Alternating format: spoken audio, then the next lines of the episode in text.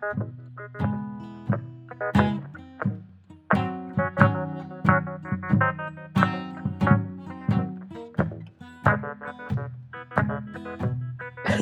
hey, bienvenue au podcast de la semaine! Qu'est-ce que tu regardes? Épisode 146.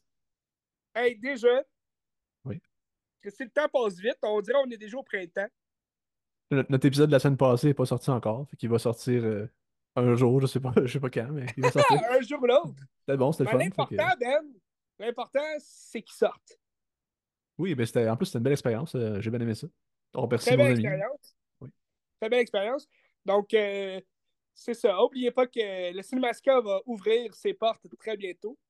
Ouais, projection demain. S'il y en a qui écoutent à soir, là, demain, euh, La Rose, Pierrot et la Luce à 5h30 au Centre Humania, je sais pas trop quoi, euh, à Saint-Hyacinthe. Ouais. Allez voir ça, ça vous tente. On- ben, moi, je risque d'être là, toi aussi, j'imagine. Je sais pas. mais en tout cas. Ouais, vous pouvez acheter vos billets euh, en ligne là, sur le Cinémasca, Ouais, ou à la porte aussi. sont à la porte aussi. N'oubliez pas, le pool des Oscars aussi est, est disponible sur notre Oui. page Facebook.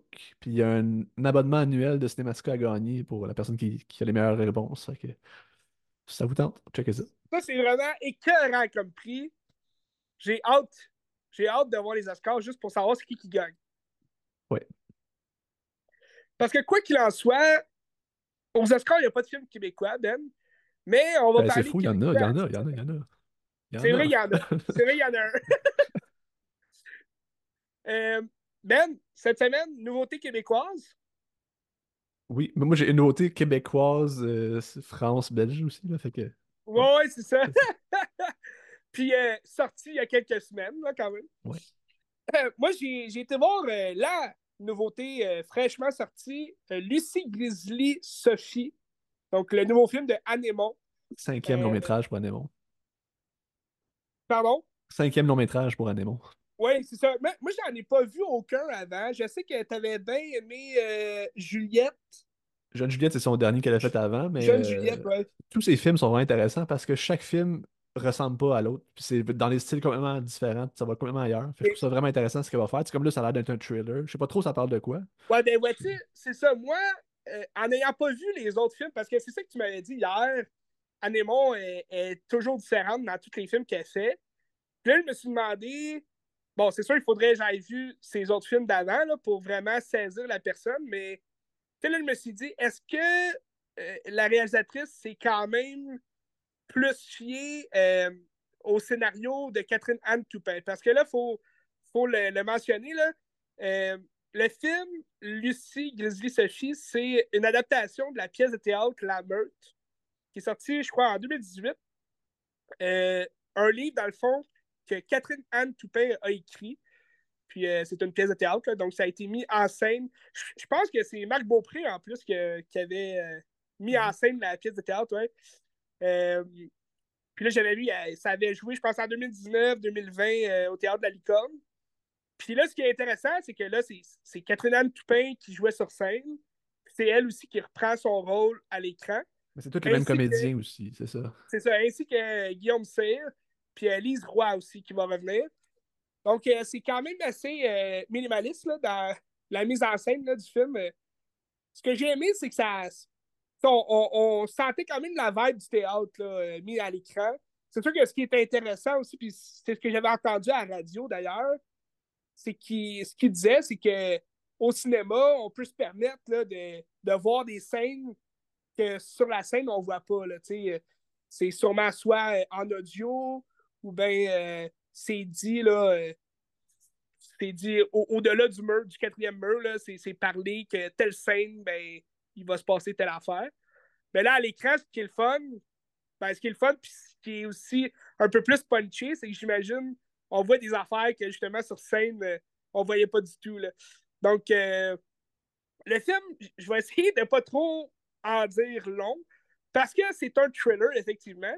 Un thriller euh, que je dirais lent quand même. C'est un film qui prend son temps, mais c'est pas un, un long film. Là, tu sais. une heure et demie, euh, ça s'écoute super rapidement. Puis ça s'écoute rapidement, mais c'est le fun. C'est pas, mettons, euh, hey, on dirait il s'est rien passé parce que ça, ça s'écoute trop rapidement. là. Toute, toute la mise en place, toute la mise en scène est parfaite selon moi. Euh, c'est une petite histoire, c'est une histoire euh, qui est punchée. Là. Euh, plus vers la fin. Mais je trouve que c'est un très bon punch. C'est une histoire d'actualité, euh, puis qui est d'actualité depuis des années, puis qui va l'être encore depuis des années. Là. Euh, dans le fond, j'essaie de trouver les mots, comment en parler sans, sans spoiler rien. Mais euh, ça va surtout parler de, de, de la cyber-intimidation. Si je peux dire, Catherine Toupin, elle joue un personnage qui arrive dans le creux, dans le nord, mais dans le creux, comme l'autre bord de Sherbrooke. Puis, je sais pas si c'est à Quaticook, là, mais elle arrive dans un chalet. Puis, elle voit qu'il y a une chambre à louer dans ce chalet-là. Puis là, dès le départ du film, tu, vois que, elle, était seule la veille dans son char, elle a dormi dans son char, tout. Fait que là, elle arrive là, puis elle loue la chambre, puis euh, elle, elle, est encore, on dirait, hangover, pas toute là. Puis t'as, Guillaume Sey qui habite dans ce chalet-là, avec sa tante. Puis là, ils vont, ils vont l'accueillir, puis là, de fil en aiguille, ben, elle va tisser des liens avec euh, Guillaume C. Plus qu'avec la tante. La tante est souvent partie, mais les autres, ils vont commencer à boire ensemble, euh, à jaser de la vie, puis de, de leurs rêves, puis qu'est-ce qu'ils qu'est-ce qu'ils peuvent faire pour se faire de l'argent, puis qu'est-ce que, tu sais. Fait que, j'en dirais pas plus, mais, tu sais, là, tu vois, comme, euh, à travers cette histoire-là, ben, tu vois le passé de, du personnage de Catherine Anne Toupin qui va, euh, donc, on, on va s'immiscer un peu plus vers la cyber-intimidation. Donc, tu vas comprendre pourquoi elle est rendue là, puis euh, qu'est-ce qu'elle fuit exactement. Parce que c'est un personnage qui semble fuir quelque chose, c'est tout le long du film. Fait que, euh, bon, beaucoup de révélations à la fin du film. C'est une révélation que je dirais quand même, c'est qu'on voit à venir. Là, ben, personnellement, je l'ai vu venir, mais c'est tellement bien apporté, tellement bien, bien seté que, écoute, t'es assis au bout de ton siège, c'est le fun. les comédiens, je les ai trouvés vraiment bons j'ai vu des, critiques qui disaient euh, Ah, les, le jeu des comédiens n'est pas équilibré, euh, des fois ils sont très bons, des fois non. Moi, euh, je ne l'ai pas senti comme ça. Je pense que les gens qui disent ça, c'est surtout parce que bon, dans la première demi-heure, tu sais vraiment pas qu'est-ce qui se passe. Tu y a plusieurs scènes un peu incohérentes qui se chevauchent, le passé puis le présent. Fait que je pense que c'est peut-être pour ça que les, les gens trouvent que les comédiens jouaient plus ou moins bien, mais c'est parce que moi, je trouve que ça, ça bien avec leur personnage. Parce que Catherine Toupin, dès le départ, tu sais qu'elle n'est pas claire. Là, elle, est pas, euh, elle cache quelque chose. Fait que moi, je trouvais ça bon. Mais encore là, j'espère que je te mets l'eau à la bouche. Là, ben, je ne sais pas ce que Anne qu'est-ce qu'elle a fait avant? Est-ce que ça ressemble? Est-ce que. Parce que la cinématographie est vraiment belle. Euh, les plans sont vraiment, vraiment clean. Euh, j'ai rien d'autre à dire là, sur la réalisation, c'était super bon. Ben, c'est sûr que tu mets l'eau à la bouche parce que je l'ai déjà depuis un an que je sais que les films n'avaient pas existé. Fait que je capable, parce qu'Anémon, c'est comme. Euh, c'est une de mes préférées au Québec, ou dans le monde aussi. Je trouve qu'elle a une belle sensibilité. Puis tous ces films, ils ont comme quelque chose de fun dedans. Puis de, ben, je dirais personnel, mais tu sais, qui viennent me chercher aussi. Je trouve que c'est. Comme Jeune Juliette, c'est un film d'ado, mais pour adultes. Mettons, tu avais aussi Nelly qui était. Moi, j'ai beaucoup aimé Nelly, sur l'histoire un peu de Nelly Arcan. Ouais on sait pas trop c'est qui, puis ça joue à travers un peu ce, ce personnage-là, de comme c'est-tu une autrice, c'est-tu comme une travailleuse du sexe, ou c'est comme que ça se mélange tout, puis c'est pas clair. Euh, son deuxième long métrage, c'est Les êtres chers, qui est comme très personnel à elle, je pense, qui parle de suicide puis de mort de gens proches, puis c'est vraiment euh, de dépression. C'était vraiment un très très beau film. Puis euh, son premier film, je pense qu'il va peut-être plus se rapprocher de, de Lucie Grisy Sophie, ça s'appelle Nuit numéro 1. Euh, qui ressemble vraiment à un film français, genre des années 80, 70, parce que c'est du monde qui baisse puis qui font juste jaser pendant une heure et demie. Tu sais, Ah oui. Mais c'était bien. Ben vois-tu, ces deux premiers films, de, comment tu nous décris ça, ça, ça vient chercher des thèmes un peu, là, tu sais, euh, jaser de la vie comme si de rien n'était, puis euh, aussi la, la, violence du propos, tu sais, c'est... Il n'y a, y a, pas de a pas d'ailleurs, tu vois vraiment tout ce qui se passe à l'écran, puis c'est trash. Là. À un moment donné, c'est trash. Mais même, c'est trash au point que, sais, je sais pas c'est quoi la, la, classification du film, là, mais il est sûrement 13 ans et plus, le film, mais je veux dire, c'est un film qu'on pourrait clairement faire passer euh, dans les écoles, surtout dans les écoles secondaires, pour justement peut-être. Mais sûrement que c'est une pièce de théâtre qui s'est jouée là, dans les écoles, parce que c'est quand même assez. Euh, assez punché là, comme, euh, comme scénario. Mais encore là, je ne sais pas, la pièce de théâtre, ils l'ont joué où. euh, mais non, c'est un bon film. Je le conseille à tous. Anne Aymon a jamais vu la pièce de théâtre. Elle a juste vu le scénario, elle a pas lu la pièce, elle a vu rien avant ça. Ah oui. Fait que peut-être que je sais pas à quel point ça ressemble à la pièce ou pas, mais elle a comme pas d'influence par Ben, rapport à ça. en général aussi, tu sais, le scénario, euh, si Catherine Anne Toupin elle a mis son livre en scénario, il doit avoir pas mal toutes les mêmes euh, répliques, les mêmes thèmes. Puis comment, ben, tu sais, c'est ça que je te disais, on, on est rappelé quand même au théâtre pendant le film parce qu'il y a beaucoup de mise en place, euh, mise en scène, en, fait, des personnages, puis euh, la façon dont ils parlent. Tu sens que les, les acteurs parlent comme s'ils étaient sur scène, tu sais, fait que t'as quand même ce rappel-là du théâtre que moi j'ai bien aimé, là, parce que moi je suis un, fan de théâtre aussi. Fait, que, quand c'est un film qui, qui est basé sur. euh, qui est adapté d'une pièce de théâtre, je trouve ça très intéressant de voir justement la, la dynamique dans le film.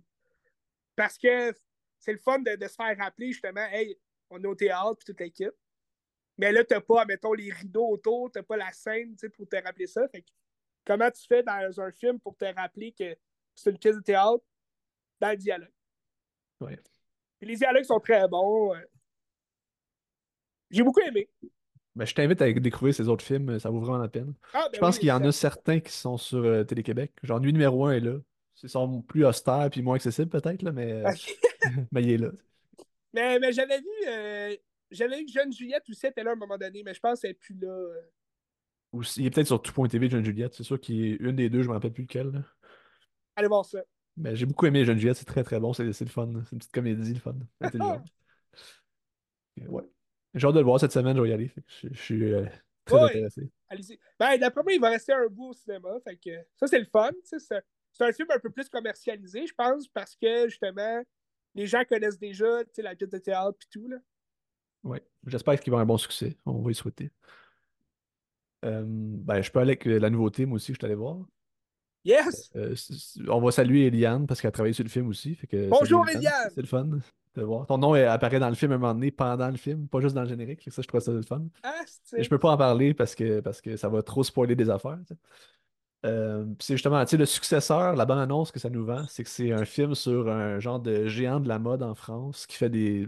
ben, en tout cas, il- on sait pas trop ce qu'il fait, mais ça commence que c'est genre une parade de mode, puis c'est ça la bonne annonce, tu sais. Fait que là, tu te dis, ça va être un genre de Neon Demon ou est-ce que ça tourne autour de, de ce genre de personnes-là, tu sais, qui- Ouais, tu, tu me disais que ça ressemblait un peu à ça, là, tu sais, quand on parlait du film. C'est ça. Puis euh, là, t'arrives dans le film, t'es comme, oh shit, ok, c'est pas ça tout là. Il t'amène tellement ailleurs que ça te vend pas ça le film tout au début. Puis euh, ben, c'est efficace, euh, c'est efficace. Je vais, je vais parler du film en large parce que je veux pas rien dire vraiment parce que ça va juste euh, gâcher l'expérience à tout le monde. Même si l'expérience n'est pas si géniale que ça, j'ai pas là, mais Ben, Euh, parce que moi, j'avais entendu que c'était un film assez punchy, là. Tu sais, il y, a- il y avait pas mal de, de, de petits punch vers la fin aussi, là. Ben, c'est. Ouais, ben, mettons dans le film, il y a trois scènes clés peut-être qui sont des grosses scènes vraiment marquantes puis qui tiennent à la laine. Puis t'as le jeu de Marc-André Grondin qui est extraordinaire. Mais enlève ces trois scènes-là, puis enlève Marc-André Grondin, c'est vraiment pas bon. là. C'est faible comme Ouais. scénario. Il n'y a pas vraiment d'histoire. L'histoire, elle est ce qu'elle est, puis elle veut rien dire de plus vraiment, je trouve. là. En tout cas, peut-être que j'ai manqué quelque chose, mais je pense pas. Euh, puis dans le fond, l'histoire, c'est ça. C'est Marc-André Grondin qui est un genre de gars de la mode euh, très populaire en France, puis qui monte, là. Il, est- il est, il est gros. Puis là, son père au Québec, il décède. Puis il faut qu'il se retourne au Québec pour s'occuper de la maison de son père, puis juste vider la maison. Puis ça, arranger les obsèques, puis tout, avec euh, des amis de son père, puis tout. Mais là, j'en dis pas plus. C'est un genre de, c'est un genre de C'est thriller un aussi. synopsis assez classique, là, on va s'entendre. Ben, c'est ça, c'est que l'histoire est, est tellement simple, tellement faible. Il n'y a, pas de chair autour de cette ligne-là. C'est juste, il est au Québec, il faut qu'il se débarrasse de choses de son père, puis c'est ça. Oui, mais donne-moi quelque chose à réfléchir. Tu sais, ça, parle de deuil, assurément, puis tout ça, puis de legs, mais euh, ça va pas assez loin, à mon avis.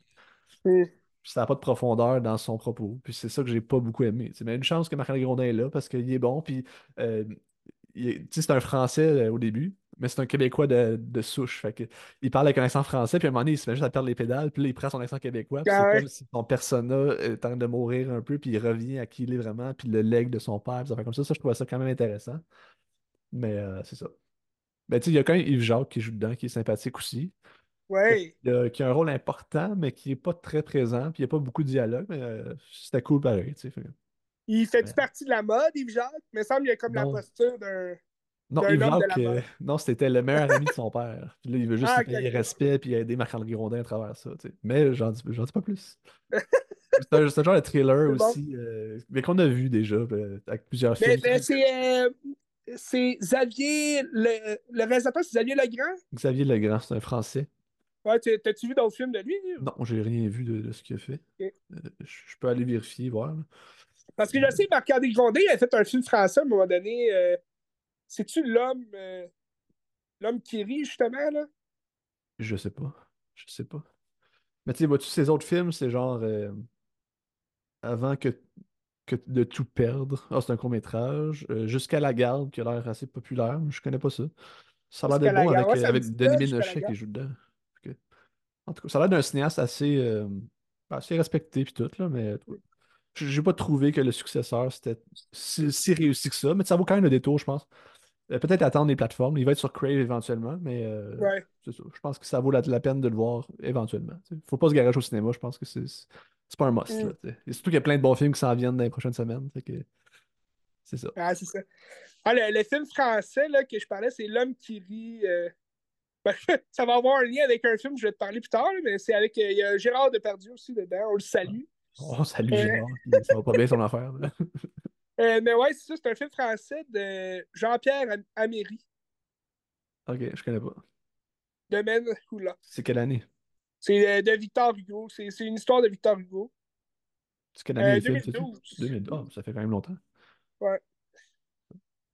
Ben, c'est un grand comédien, Marc-André Grondin. il est toujours bon dans tout ce qu'il fait. Tu sais, Tu sais, j'ai regardé c'est. Tudor mais Nicole c'est aussi sur le site pour la compagnie. Puis Ah, il est tellement bon. là. C'est génial. Ouais. Mais tu sais, quand on dit que tout est dans tout, Ben, c'est drôle parce que c'est un remake d'un film que je vais te parler tantôt. fait que Ah, c'est qui est drôle. En tout cas, c'est ça, le successeur. euh, Yes. moyen. OK, bon. On attend qu'il soit sur Crave?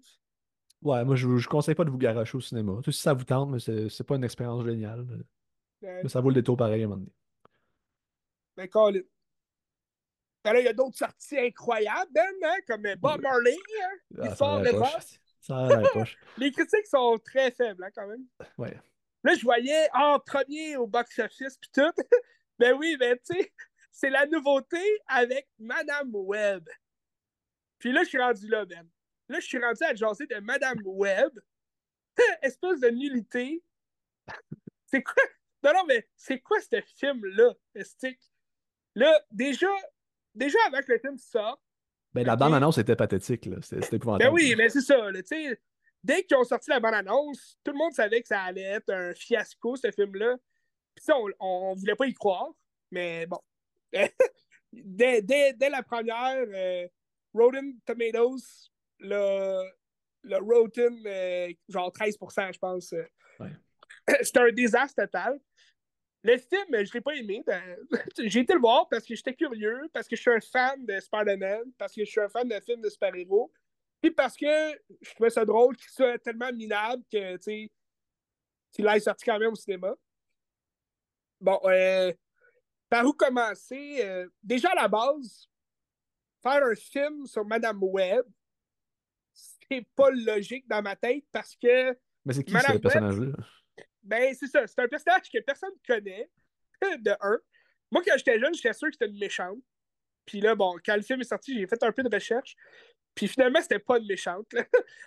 Quand j'étais jeune, moi, je la voyais dans la série animée là, des années 90, que tu as sûrement vu aussi déjà un moment donné à la télé. Puis, euh, tu sais, c'est une vieille madame qui est aveugle. Puis elle, elle- elle a genre une grosse araignée là, avec elle. Puis elle se déplace comme une araignée. Puis en tout cas, elle est vraiment, tu elle fait peur dans la série animée. Mais dans le fond, c'est juste une madame qui est voyante. Puis qui a des dons euh, télépathiques. Puis que, tu sais, peut, aller te sauver dans. Un peu comme Doctor Strange, là, elle peut se déplacer dans, dans l'air un peu fantomatique.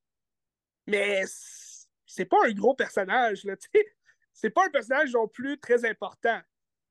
Elle va être importante dans l'univers euh, des Spider-Woman. C'est elle qui va donner la sorte de première Spider-Woman, mais le premier nom de la Spider-Woman, ça sera pas elle. Ça va être euh, Jessica Drew. Mais ça va être elle qui va mentorer Jessica Drew pour devenir la première Spider-Woman. Puis d'ailleurs, c'est ça l'affaire, c'est que le problème du film, c'est qu'ils font un film sur Madame Web. Puis là, ils, vont inclure trois Spider-Woman. Ben, en fait, deux Spider-Woman puis une Spider-Girl. Comme à devenir des, des, des, des, mutantes là, plus tard dans le futur. Fait que là, dans ce film-là, c'est comme des trois adolescentes. Puis l'histoire du film, c'est que Madame Web, euh, bon, elle, a une origine, comme quoi elle est née avec. euh, elle est née dans, au Pérou, dans la jungle amazonienne, puis euh, euh, dans la jungle euh, péruvienne. Puis euh, il y a comme un peuple d'hommes araignées dans cette jungle-là. Puis là, elle va se faire. sa, sa mère va se faire tuer par un méchant qui veut une araignée spéciale pour avoir des pouvoirs. Puis là, les hommes araignées vont la mettre au monde, Madame Webb. Puis ils vont, ils vont lui donner comme. ils vont faire mordre sa mère là, pour qu'elle reste en vie, pour qu'elle puisse donner naissance. Puis tout. Fait que dans le fond, elle naît comme une mutante, si tu veux, avec des pouvoirs. Mais les pouvoirs, ils se révèlent juste 30 ans plus tard, là, tu sais. Fait que c'est un peu boboche comme histoire, tu sais. euh, Puis, tu sais, moi, les, les comics, je connais pas tant l'origine de Madame Web, mais de ce que j'ai pu comprendre, c'est que Madame Web est censée déjà être née aveugle, puis avec le pouvoir, de, de, de voir l'avenir.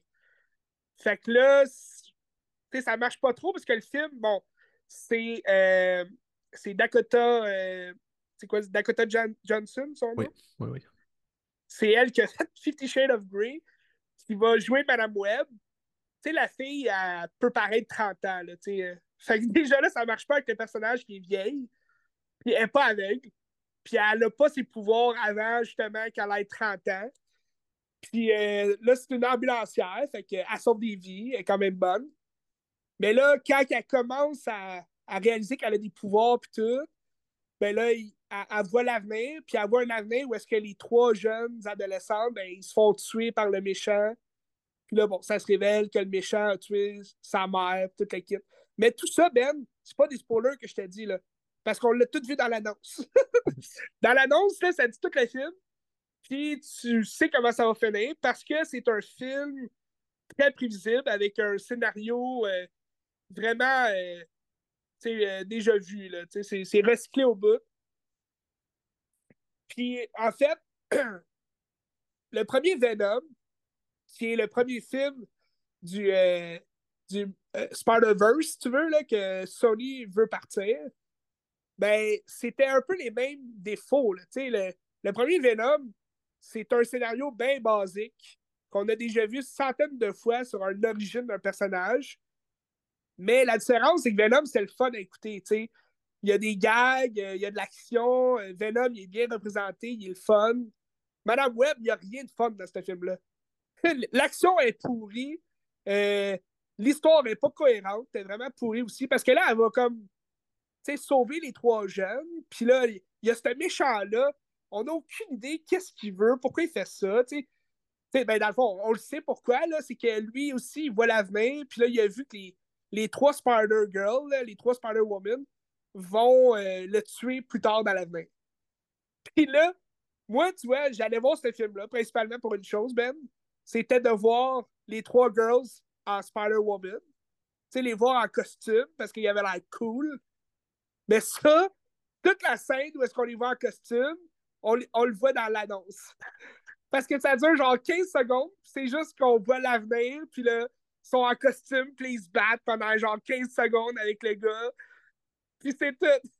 Tout le reste de l'histoire, c'est juste trois adolescentes vraiment euh, niaiseuses là, qui vont faire des affaires de jeunes niaiseux. Puis, ils ont vraiment aucun développement. Là.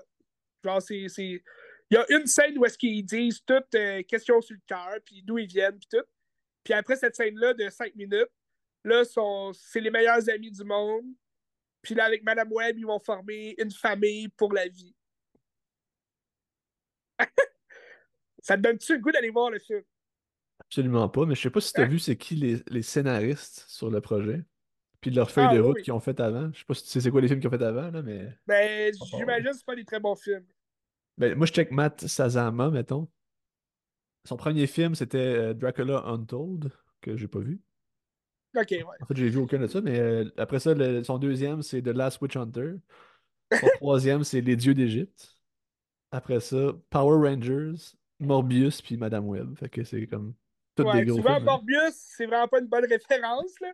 Je sais pas pourquoi Sony, on dirait, s'entête à justement comme faire des mauvais films. Je sais pas pourquoi. Tu sais, il y a une théorie comme quoi il sort que Sony, parce qu'ils n'ont pas le choix de sortir des films là, au moins aux deux ans avec genre euh, l'univers de Spider-Man, parce que sinon, si aux deux ans ils font pas de film, ben ils perdent leurs droits. Les, les droits s'en vont à, qui veut l'acheter. Puis là, bon, Disney, c'est sûr qu'ils l'achèteraient direct. Mais là, ils ont un contrat avec Disney, avec Disney pour le personnage de Spider-Man. Sauf que là, eux autres, ils essayent de monter leur affaire, puis là, le Spider-Verse, puis comme. L'animation, ok, fine, elle est vraiment belle. Les, les films d'animation sont vraiment hot. Mais les films en live action qui servent à rien, là, comme Madame Web, ça fait juste les ridiculiser encore plus. Tu sais, Morbius, ça aurait pu être écœurant comme film parce que c'est vraiment un bon personnage, puis un personnage dark, puis il est quand même plus important que Madame Web. Là. Mais en tout cas, tu sais, le, le- le film, en même temps, là, Madame Web, c'est un personnage qui aurait pu faire de quoi de vraiment gros avec ça. là. Tu sais, l- l'idée d'amener des Spider-Woman, des Spider-Girls, ok, c'est cool. Bon, ça n'a ça aucun rapport, là, parce que les trois filles sont même pas censées avoir le même âge. Mais, parce que, admettons, euh, Sydney Sweeney, là, c'est elle qui est comme la plus grande star, on dirait, là, dans ce film-là, parce que, bon, c'est la fille de, de Euphoria que je te parlais euh, dernièrement. Puis, tu sais, elle, tu sais, elle, elle- elle a explosé là, dans Euphoria parce que, bon, sais, oui, elle a un joli corps, puis, tu sais, elle sait utiliser son corps, puis tout. Mais, tu sais, c'est juste, c'est justement une vedette qui utilise son corps. Non, non, mais c'est vrai, tu sais, c'est une vedette qui utilise son corps, mais qui peut se développer à devenir une bonne actrice. Mais personnellement, je trouve pas qu'elle est vraiment bonne comme actrice. Là. Tu sais, Dans ce film-là, en tout cas, elle est pourrie. là. C'est elle qui joue euh, Julia Carpenter, qui est la deuxième Spider-Woman. Mais bon, elle n'a aucun développement, fait que c'est pourri. Elle, elle fait juste jouer une adolescente, on dirait qu'il sort de Euphoria. c'est, pas, euh, c'est pas extraordinaire. là. Tu sais, tu dis que pourquoi ils s'entêtent à faire des films mauvais comme ça, mais en plus, c'est même pas une question d'argent, parce que le film coûte 80 millions, puis en ce moment, il est rendu Exact. à 56 millions mondialement. Fait que c'est un flop monumental. que mais, mais, mais c'est pour ça que je te dis, c'est pour ça que je suis un peu de l'avis de la théorie qui dit que ils ont juste comme rushé le film parce qu'il n'y avait pas le choix de sortir un film, tu sais. Ouais. Mais en même temps, tu sais, je, je me dis, Craven the Hunter, qui est censé être le prochain film qui sort en nous, là, qui est censé être le prochain film de leur Spider-Verse. Euh, tu sais, selon l'annonce, je trouve que ça a l'air bien comme film. Mais là, encore là, tu sais, j'ai, quand même peur là, pour ce film-là après avoir vu Madame Web. Puis, il aurait juste dû, genre, sortir Craven the Hunter. Genre, il était, censé sortir en octobre. Fait que, tu sais, sortez-le en février à la place de Madame Web. Puis Madame Web, ben, travaillait dessus euh, pour le rendre un peu meilleur, peut-être, je sais pas, là. Parce que, ah, il y a une scène vraiment malaisante, là, dans le film où est-ce que sont juste, sont, sont les quatre, les quatre filles sont dans une chambre d'hôtel parce qu'il faut qu'ils se cachent. Puis là, Madame Webb, elle leur enseigne à faire la respiration artificielle sur des oreillers. Puis là, c'est vraiment con parce que pendant genre cinq minutes, c'est juste les trois filles genre qui pompent l'oreiller avec leurs bras. Puis tu vois même pas la. Tu vois même pas qu'est-ce qu'ils font avec leurs mains. Tu vois juste leurs épaules monter. Là, ils sont comme Ah oui, je, commence à être essoufflé, là, prends ma place. Puis l'autre fille, elle vient. C'est vraiment une scène de porn, on dirait, là. C'est vraiment n'importe quoi. Je comprends pas la réalisatrice. Pourquoi, euh, ils- ils ont choisi elle? Je pense qu'elle était populaire pour les séries télé, mais. Tu sais, elle a fait aucun film, genre, incroyable, là. Ben, elle a réalisé Succession, sûrement quelques épisodes. Euh, ouais, surtout la télé. Ouais, c'est bizarre. Ben, tu sais, justement, ça, dans les scènes d'action, tu sais, la caméra, elle shake, puis comme, elle fait comme des zooms, des, des zooms, des zooms, des, des zooms. Tu sais, ça ressemble à un film d'action genre de la WWE, là, tu sais. Avec John Cena, là. Le fusilier marin, là. Ça ressemble à ça, tu sais. Fait que bref, je le conseille pas. Combien sur 10? Ben, moi, j'y ai donné une étoile et demie, là. Ça, c'est 3 sur 10. C'est pas bien bon. C'est tout ça pour vrai? Ben, un- 1.5 sur 5, c'est 3 sur 10. là, mais... Ben, j'y donne 3 sur 10. Je donne ça parce que on a quand même vu 15 secondes des trois filles en Spider-Girl. Ok. Ça Ah, non, goût. non, c'est ça, l'histoire. Écoute, je t'arrête de l'oublier parce qu'ils ont tellement rien fait avec ça, puis ils auraient pu faire de quoi de gros, là. C'est que l'histoire, là, elle, son, son collègue de travail ambulancier, puis son meilleur ami, c'est qui, tu penses? Je sais pas. C'est Ben Parker. Ah, c'est long de. Ok. Donc, euh, c'est l'oncle de, de Peter Parker, le Spider-Man. Puis, euh, on le voit, c'est, il est incarné par, euh, voyons, j- euh, Scott, Adam Scott. Adam Scott qui joue euh, le frère là, de Will Ferrell dans Step, Step, euh, Step Bro. Puis, euh, tu sais, lui, il joue Oncle Ben. Puis, euh, sa, sa, sa belle-sœur, en fait, est jouée par euh, Emma. euh, Emma, euh, voyons. Emma Roberts. Ok. OK? Puis elle est enceinte. Tu sais, fait que là, tu sais que ça va être Peter, son enfant, puis tout. Mais ils font rien avec cette histoire-là. Genre, ils, ils, ils, ils même pas le nom de Peter Parker. Ils font rien, elle est juste enceinte. Puis là, lui, il est là, puis il apparaît, pas mal au début, puis à la fin. Puis il surveille comme les filles, mais il fait rien de plus.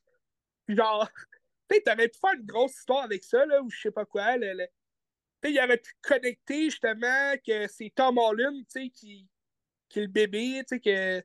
On sait même pas c'est l'univers de quel Spider-Man. C'est vraiment broche à foin, en tout cas. Fait que, ouais, ça. Sur les trois étoiles, il y a peut-être une étoile et demie là, que je donne pour cette portion-là qui, qui était cool, qu'on voit Oncle Ben jeune. Mais ça valait juste une étoile et demie parce que il n'y a rien autour. Il n'y a aucune chair autour de l'os. C'est bien dommage. hein. Oui.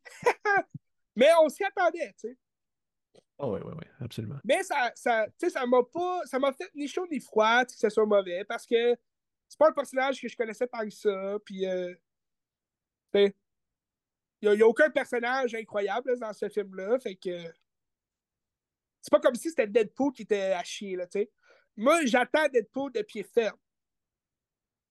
Oui. Mais ça a l'air bien, là. Moi, je sais pas si je vais aller le voir, là. J'ai pas vu le Deadpool 2. Faudrait Mais, que tu le vois. Est-ce qu'il faut le voir avant de voir Deadpool puis Wolverine ou ça pas rapport? Ou on sait pas encore? Mais pour vrai, je pense. Tu sais, peut-être c'est un must là, si tu regardes les deux premiers Deadpool. Mais pour tout ce qui est X-Men puis tout, je pense que pas à le voir. Là. Ça va vraiment être. Tu sais, ça va être le fun parce qu'on va voir plein de caméos puis plein d'acteurs qui jouaient dans les X-Men. Mais euh, d'ailleurs, d'ailleurs, quand j'ai vu la bonne annonce pour la première fois, j'ai capoté parce que j'ai tout de suite reconnu Pyro. Fait que ça va être incroyable, ça. Mais euh, c'est euh, Aaron Stanford qui joue Pyro. C'est pas un grand acteur. Là. Je pense qu'il est, surtout connu pour euh, la série sur euh, 12 Monkeys qu'ils ont fait. Ok. Je pense qu'il joue le personnage de Bruce Willis là, dans, dans la série. Fait que c'est ça. Fait que déjà là, c'était écœurant. Ils m'ont gagné. Mais tu sais, t'as Hugh Jackman qui revient en Wolverine. C'était écœurant, ça aussi. Là. À suivre. C'est quand? C'est cet été À ça ça? Euh, ça sort en juillet, fin juillet, ouais. Ok. 27 juillet, si je me trompe pas. À suivre. À suivre. Euh... Veux-tu que j'aille avec euh, un film québécois un petit peu décevant? Que j'ai regardé aussi? Ah, Oui, vas-y. J'ai regardé La Contemplation du mystère qui est sur tout.tv.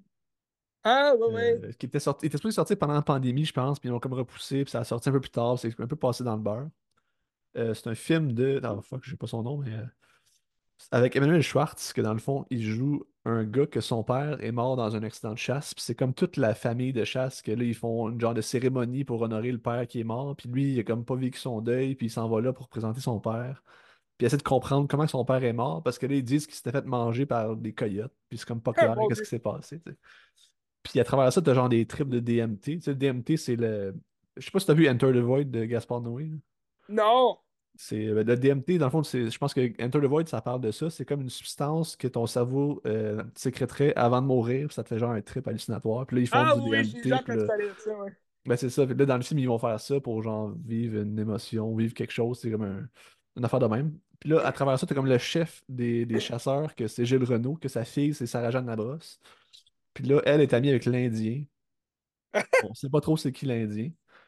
Euh, Puis là, là, après ça, Emmanuel Schwartz, il essaie de se mettre ami avec elle, puis l'Indien, pour essayer de comprendre ce que son père, ce qui s'est passé. Mais au final, tu sais, c'est comme, c'est le mystère, puis t'as pas de réponse. Puis l'histoire, il y a comme pas vraiment d'histoire Tu non plus. contemples le mystère.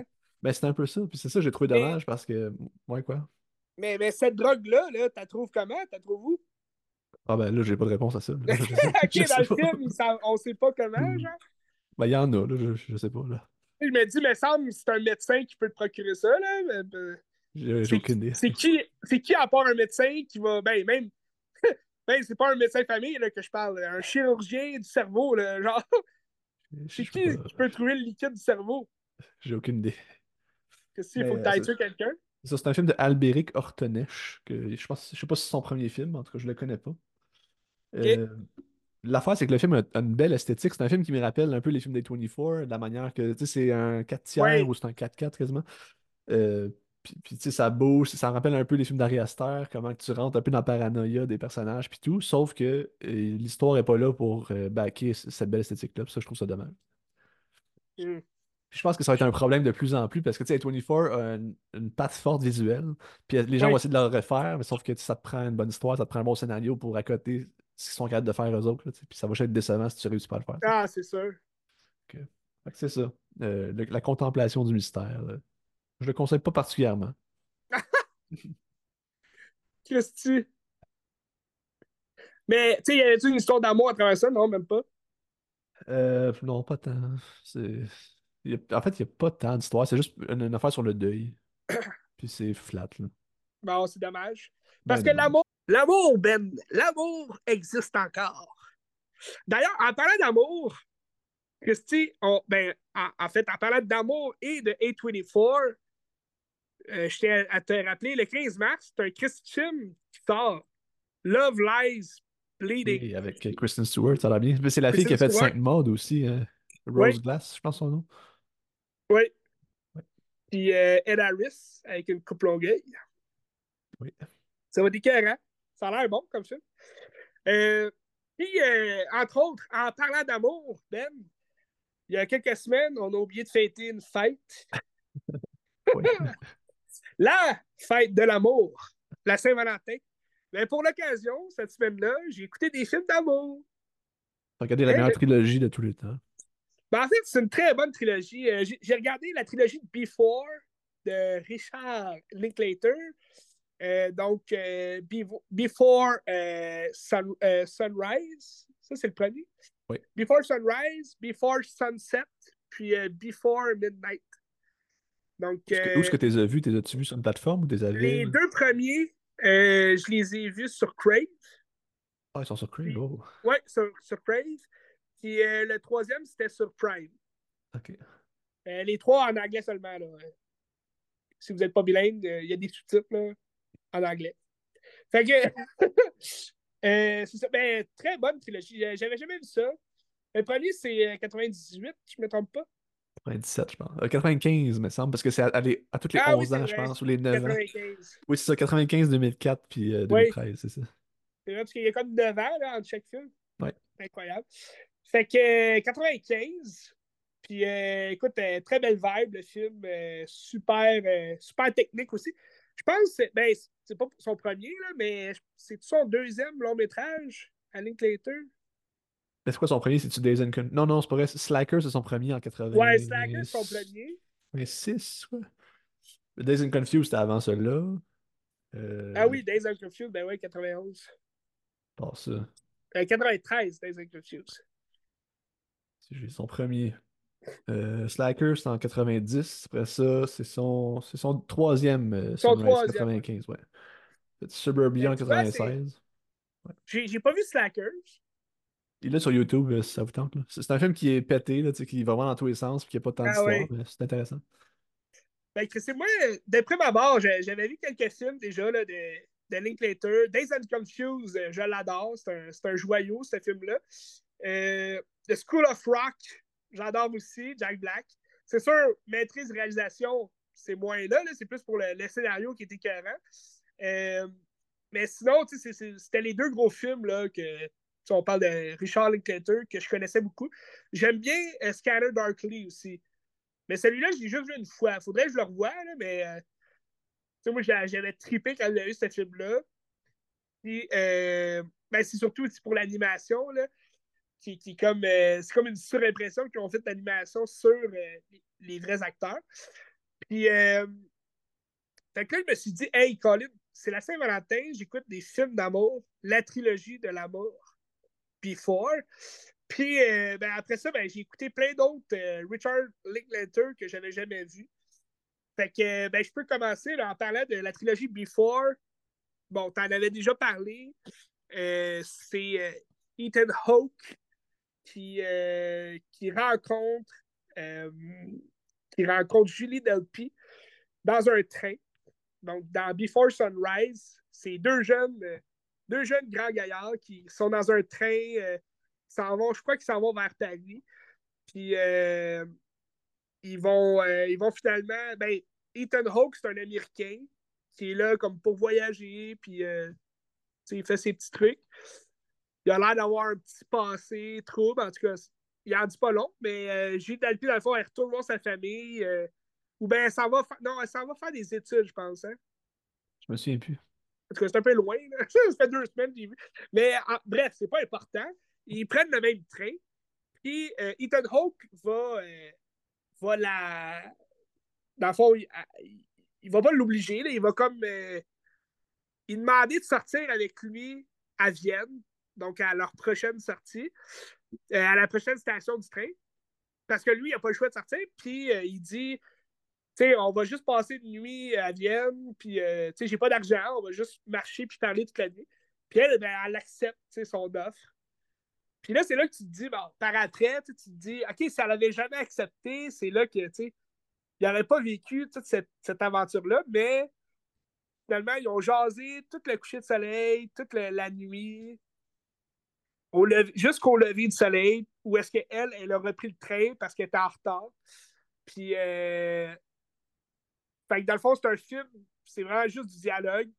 Puis, euh, c'est filmé vraiment dans les rues de Vienne. Puis, ça, c'est beau, c'est comme très romantique aussi comme aspect.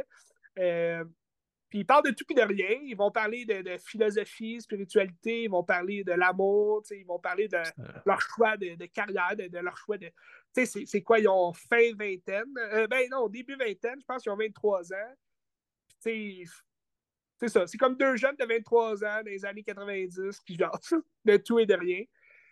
Fait que on parlait avec Claude Gagnon la semaine passée, que vous allez l'écouter plus tard, j'imagine. Mais euh, lui, sa manière de travailler, c'est qu'il laissait la place aux acteurs, puis euh, à l'interprétation, puis à dire les lignes comme il voulait un peu. Puis dans ce film-là, c'est exactement ça.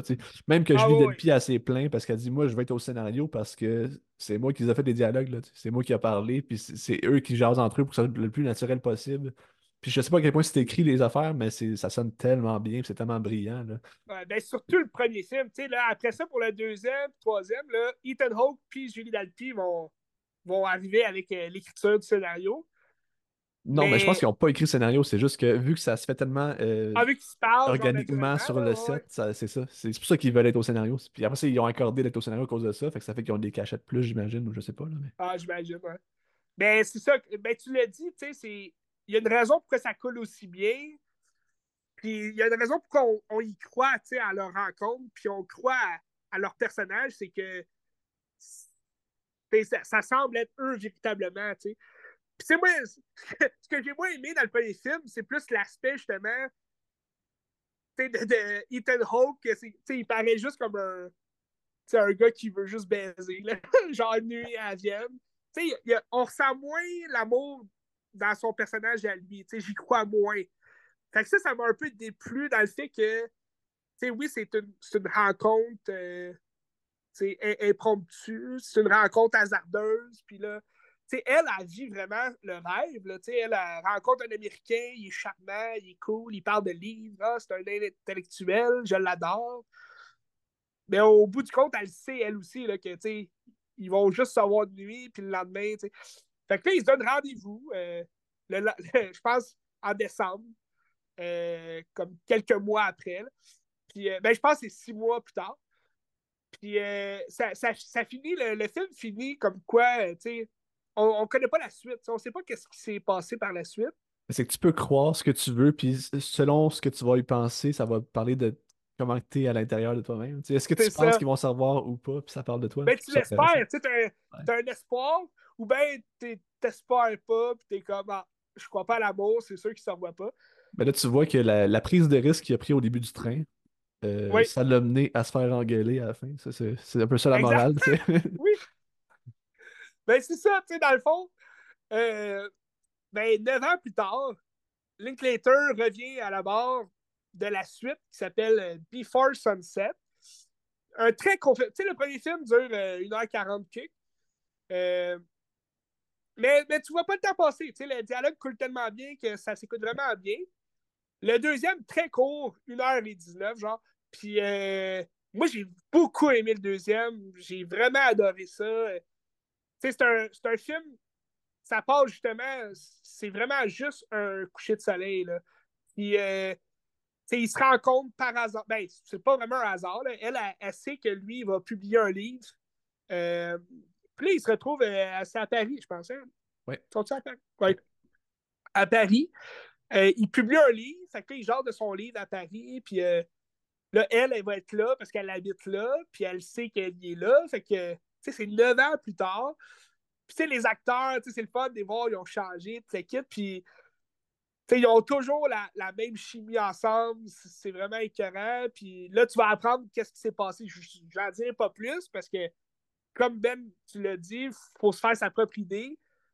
Puis, euh, ben c'est ça. Il y en a qui sont déçus, il y en a d'autres qui sont contents.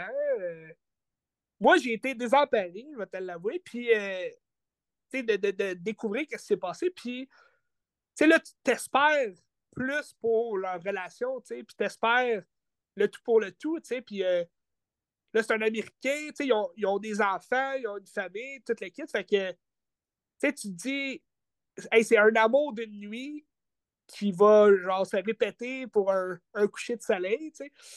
Fait que pendant sa pause, euh, c'est comme une heure et demie de, de, de pause qu'il y a. C'est réel, c'est fou, hein? Ça, c'est le fun, ça. Oui, oui.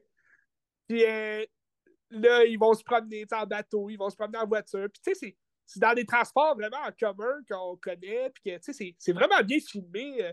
Le deuxième film, moi, j'ai adoré la réalisation. de C'est la même réalisation que le premier film. Mais on dirait le premier film, vu que c'était plus, on marche dans la rue, puis c'est plus tranquille, ben, je trouve que ça rajoute encore plus au deuxième film que là, tu te retrouves sur plusieurs transports, puis ça, je me demande vraiment comment. Que, je me suis pas renseigné, là, j'imagine. Tu peux voir des photos du set, puis comment ils ont fait pour filmer ça, mais tu es dans la ville, là, tu te promènes partout, puis ils ont-tu euh, ont comme euh, bloqué des rues pour tourner, ou bien ils étaient vraiment sur. ça, c'est vraiment cool, intéressant. Puis, ben, c'est ça, fait que finalement, au final, ils vont se retrouver à son appartement à elle. Puis, ça va finir vraiment sur, une belle note, mais tu sais, ça va finir sur une note. Ça... Ben, encore sur, une, sur un flottement aussi, qu'on ne sait pas vraiment ce qui va se passer non plus. Ben, parce que tu sais que lui, il doit prendre l'avion. Tu sais, dans, le premier film, c'est elle qui devait partir. Là. Dans celui-là, c'est lui qui est comme un peu pressé par le temps, puis il remet toujours comme à plus tard le fait qu'il va partir. Puis, euh, puis dans ce film-là, tu vois, j'allais beaucoup plus préférer que le premier euh, le personnage d'Ethan Hawke. Parce que dans celui-là, c'est un peu plus le personnage. Ben, c'est Jesse qui est Ethan Hawke, puis Céline, qui est Julie Delpy. Puis je trouve dans, dans celui-là, Céline, elle tape un peu ses nerfs. Là. Elle est un peu euh, euh, germaine, puis elle chiale sur tout. Tandis que là, c'est plus c'est Jesse qui est amoureux. Puis c'est comme. C'est lui là, qui se rappelle que il a vécu quoi avec elle, puis Là, il n'aime pas la vie qu'il mène en ce moment, puis il se voit déjà avec elle plus tard. Fait que tu, tu sais pas Ben. qu'est-ce qui va se passer tu sais, par la suite. Je pense que dans l'appréciation aussi, l'aspect de l'âge qu'on a. tu sais, Parce que moi, j'avais j'avais beaucoup mieux aimé euh, Sunrise quand je l'ai vu, ça fait une couple d'années. J'étais plus jeune aussi. Ouais, Puis là, tu me dis que tu l'as vu là, tu as préféré Sunset, mais tu es plus proche des personnages de Sunset que des personnages de Sunrise en, en ce moment. tu sais. Puis avec l'autre, après aussi, ça me fait la même chose que le film est bon, mais c'est comme à- tellement loin dans ma vie que je suis comme je suis pas rendu là. Puis c'est comme si je de m'identifier non plus. Fait que je pense qu'il y a cet aspect-là qui est intéressant en regardant ces films-là. Ah, c'est sûr, c'est sûr. C'est ça, ben, comme tu le dis, dans le premier film, ils ont 23 ans. Tu sais, à 23 ans, t'es à l'université, tu penses que t'es le meilleur du monde, tu, tu, lis des livres, puis ah, puis tu sais, c'est- totalement ça, le premier film. Tandis que là, c'est vrai que Sunset, sais, sont en trentaine, puis ils ont, ils ont, ils ont des. Ils ont des, des amoureux, ils ont des enfants déjà. Puis, tu sais, sont-ils heureux? Sont-ils pas heureux? Ils ont-ils fait les bons choix de carrière? Ils ont-ils pas fait les bons choix? Fait que c'est toutes des questions encore là, tu sais, spirituelles, philosophiques, mais on rentre un peu plus dans la vie personnelle des, des personnages. Puis bon, le troisième film, là, c'est la conclusion de leur, de leur amour, de leur périple. Puis euh, j'en Mais parlais c'est pas trop. peut-être pas la conclusion non plus, parce que tu sais, il y a toujours la porte ouverte. Ça fait 9 ans déjà depuis, là, mais on sait pas, tu sais, peut-être. tu sais. Ben, ben, c'est ça, tu sais. Parce que ça fait pas. ne- Ben, ça va faire 9 ans, ouais, c'est vrai. Ça Ben fait non, il me semble 9 que ça a déjà passé. Ça a déjà passé le 9 ans. Ah, il a déjà passé? Ben, qu'il n'est pas sorti en 2013. c'est ça, 9 ans, ça aurait fait euh, 2022. Ah, ben oui, c'est. Ben oui. C'est- Hey, je suis pas bon en maths. Mais euh, c'est vrai, 2013, 2023. Puis, euh, ben c'est ça. Fait que. Ben, moi, je je suis très content, tu sais, qu'ils finissent avec une trilogie, c'est bon. Il y a, il y a trop de cassoirs, il y a trop de séries de films. Linkturn, garde ça à trois films. Ouais, mais tu sais, ça ramène un peu à le, le film de Bergman, ben, Scene from a Marriage. la- euh, c'est quoi ça s'appelle, la vie conjugale, je sais pas trop, que c'est juste comme différentes étapes de la vie d'une personne. euh, de Ouais. même. Ça dure trois heures, mettons, à place de, de trois films de une heure et demie, là, mais c'est intéressant. Je pense que ça, ça vient de là aussi, l'idée. Ah, c'est sûr. Mais, mais tu sais, en même temps aussi, le troisième film va te faire découvrir une autre facette des personnages, tu sais, où est-ce qu'ils sont rendus dans leur vie, puis comme, tu sais, ils sont dans la quarantaine, fait que, tu sais. Puis, euh, tu sais, toute, toute cette trilogie-là elle est vraiment écœurante, écoutez ça. Mais, tu sais, toute cette idée-là de, de continuer, tu sais, le momentum avec les mêmes acteurs qui vieillissent, puis que, tu sais, ça, c'est vraiment incroyable, tu sais, c'est un processus qui est le fun. Puis, ce processus-là, bon, il l'a repris pour son film euh, Boyhood. Il l'a repris à vois, Tabaslac. Ben, c'est ça, tu C'est sais. sur plus- 20 ans à peu près, là. Ouais, tu sais. euh, ben, je pense que c'est sur 12 ans. 12 ans, ok. C'est, euh, puis, euh, ben, ça a commencé justement le tournage en 2004. Fait que, tu sais, un peu après, j'imagine, la réalisation de Before Sunset. Puis dans Boyhood, ben, t'as un Heaton Hawke aussi qui joue un père absent, là, mais qui est quand même là, mais qui est absent. Puis dans le fond, Boyhood, j'ai aimé ça. C'était le fun. Mais je trouve qu'il y avait un petit peu moins de. de... Il y avait un peu moins d'histoire, justement, dans ce film-là. Plus que, tu sais, il y avait la technique, c'était cool. Tu sais, tu, suis le même jeune acteur qui grandit. On dirait qu'on écoutait. on dirait qu'on regardait Daniel Radcliffe, genre grandir là, à travers les Harry Potter, mais en un film de deux heures. Puis, euh, ben, plus que deux heures, deux heures 45, genre. Puis, euh, ben, c'est ça. Moi, c'est un bon film. Euh, je l'avais jamais vu, en fait. Euh, il est sorti quoi en 2014? L'année de, de Birdman, me semble, qui a perdu Birdman. 2013, 2014. hein. Ouais. Fait que. c'est- ça. C'est un film. euh, c'est un film correct. d'apprentissage. Ben, moi, je trouve que c'est l'apogée de cinéma de Linklater, dans le sens. Oh. Est-ce que c'est son meilleur? Je sais pas. Peut-être. Mais euh, trouve que dans son style, ça va juste capturer tout ce qu'il a fait. Puis tout, ce- tout ce qu'il fait comme cinéma, c'est ça, c'est le moment. Mais là, c'est comme l'ultime moment, parce que c'est plein de petits moments qui est juste la vie. Puis la vie, c'est rien, dans le fond. C'est juste, t'es là, puis il se passe Ouais. pas vraiment grand-chose. Ah, ben, ben, le message, on le comprend à la fin. Le message est bon à la fin. Mais, mais je trouvais des fois, il y avait des longueurs dans le sens que ça coupait. Puis, euh, sais, je comprends, c'était un montage quand même difficile, j'imagine. Mais hey, il devait avoir des rushs là-dedans, là, genre euh, plein de tournages euh, qui n'ont pas utilisé. Mais, mais tu vois, c'est, ça revient un peu. Tu sais, Linklater, dans son cinéma, euh, c'est mis à part peut-être euh, School of Rock, qui parlait vraiment plus de, comédie, le fun, euh, avec Jack Black. ben, tu sais, il y a toujours ces questions-là un peu philosophiques, spirituelles, sur la vie, qui nous sommes, qu'est-ce qu'on va devenir, la jeunesse, tu sais. C'était ça, Days Unconfused. Euh, c'était un peu ça, l'amour, euh, philosophiquement parlant, dans, dans la trilogie Before. Euh, Boyhood, c'était ça. Dans Everybody Wants Some, ça revenait un peu, c'était comme un peu une suite à Days Unconfused. Puis c'était aussi ça, j'ai regardé un film d'animation qui est sur Disney+. Donc, il s'appelle Waking Life. Donc, juste juste avec le titre, tu peux savoir que ça va être très philosophique, très spirituel. J'ai un peu moins aimé, là. J'ai. Euh, ben, moi, c'était plus la. Tu sais, j'ai aimé le scénario, puis la, la, la... ce qui jase, là, dans le film. Mais moi, c'est l'animation qui m'a perturbé. C'est une... animation un peu décalée. Euh, sais, il y a des yeux qui disparaissent. Puis, c'est très, très spirituel comme animation. Euh, tu vois le personnage principal comme au devant, mais il y a comme plein de vagues derrière. Genre, toutes les couleurs sont en vagues, puis là, ça bouge. Puis moi, je, je commençais à avoir mal à la tête à un moment donné. Tu sais, c'est un film de 1h40. Là, fait que, ça aurait peut-être marché en court-métrage, mais pour un film d'une heure 40, je trouvais ça vraiment lourd. Mais tu sais, il est bien coté, ce film-là. Il était très aimé. Puis je pense, le propos, est, le propos est, il est, il est là. là le propos est bon. Euh, mais rappelle plus du nom de l'acteur principal, mais c'est le jeune dans justement Days and Confused, les cheveux noirs. C'est lui qui. Euh, mais ça, il se touche toujours la bouche. Là. Il y a comme une théorie là, qui dit euh, l'acteur était comme sa drogue, genre tout le long, parce qu'il se touche tout le temps la bouche. C'est-tu Trevor Jack Brooks? Ouais, je pense que c'est lui. Fait que, mais, mais ce qu'il fait, moi j'ai écouté ce film-là parce que, ben, c'est un link later, mais euh, parce que tu vois Jesse et Céline dans le film. Ouais. Tu sais, le film est sorti en 2004, je pense, en même temps que Sunset.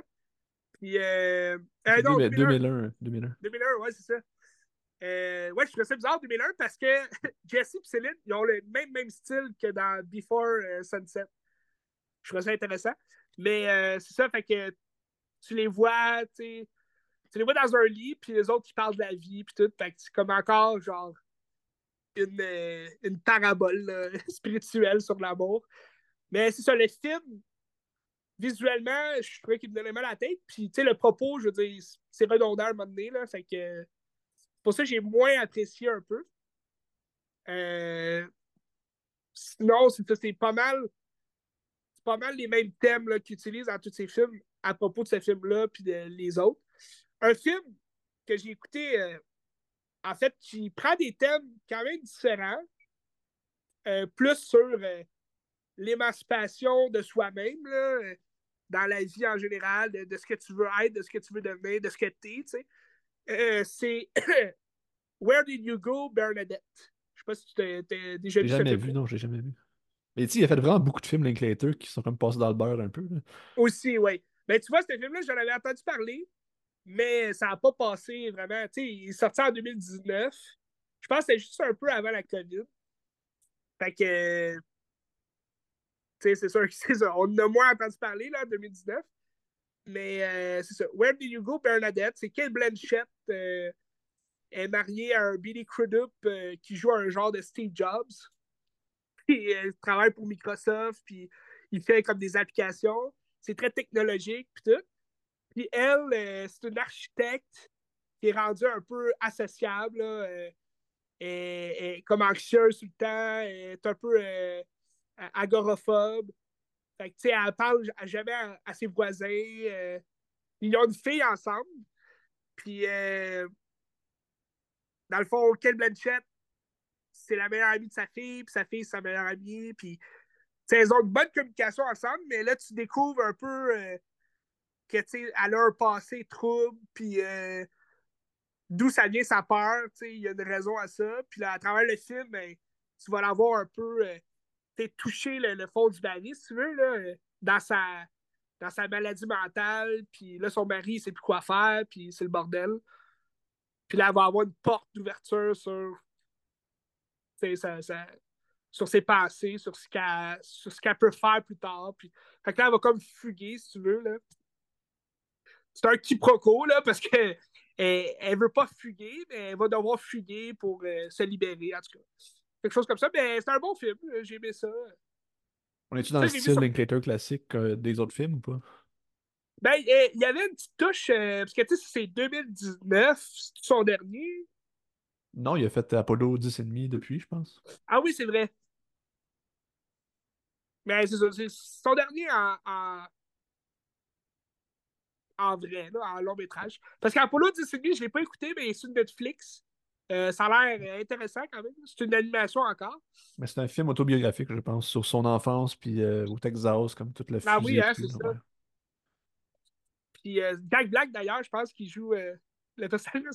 Puis, euh, ben, c'est ça, Where Did You Go, Bernadette? Je te dirais, il y, a, il y a comme une espèce de. Je sais pas comment. de caricature dans le film, là. Ça, ça frôle quasiment la, la, la satire sur justement le monde actuel. Puis. euh, c'est peut-être l'humour aussi de Bernadette, le- l'humour du personnage de Kate Blanchett, là, qui, qui est quand même drôle. C'est peut-être ça qui amène ça, mais je te dirais, c'est ça, ça, ça s'écarte un peu de son style là, euh, de réalisation qu'il faisait avant.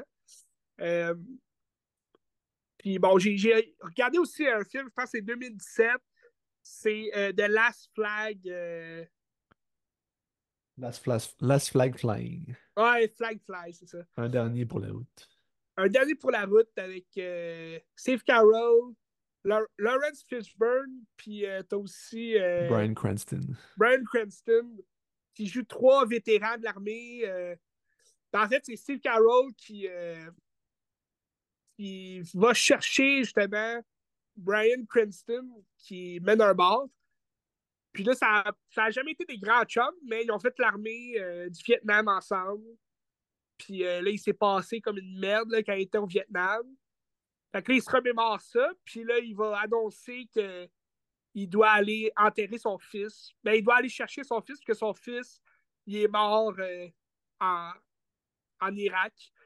Fait que là, les, les vieux chums de l'armée vont, vont le soutenir, là, puis ils vont aller chercher le corps de son fils, puis ils vont le ramener, puis euh, ils vont déblatérer sur leur vie, puis euh, sur leur passé, qu'est-ce qu'ils ont fait. Puis, mais tu sais, je trouvais ça un peu long. euh.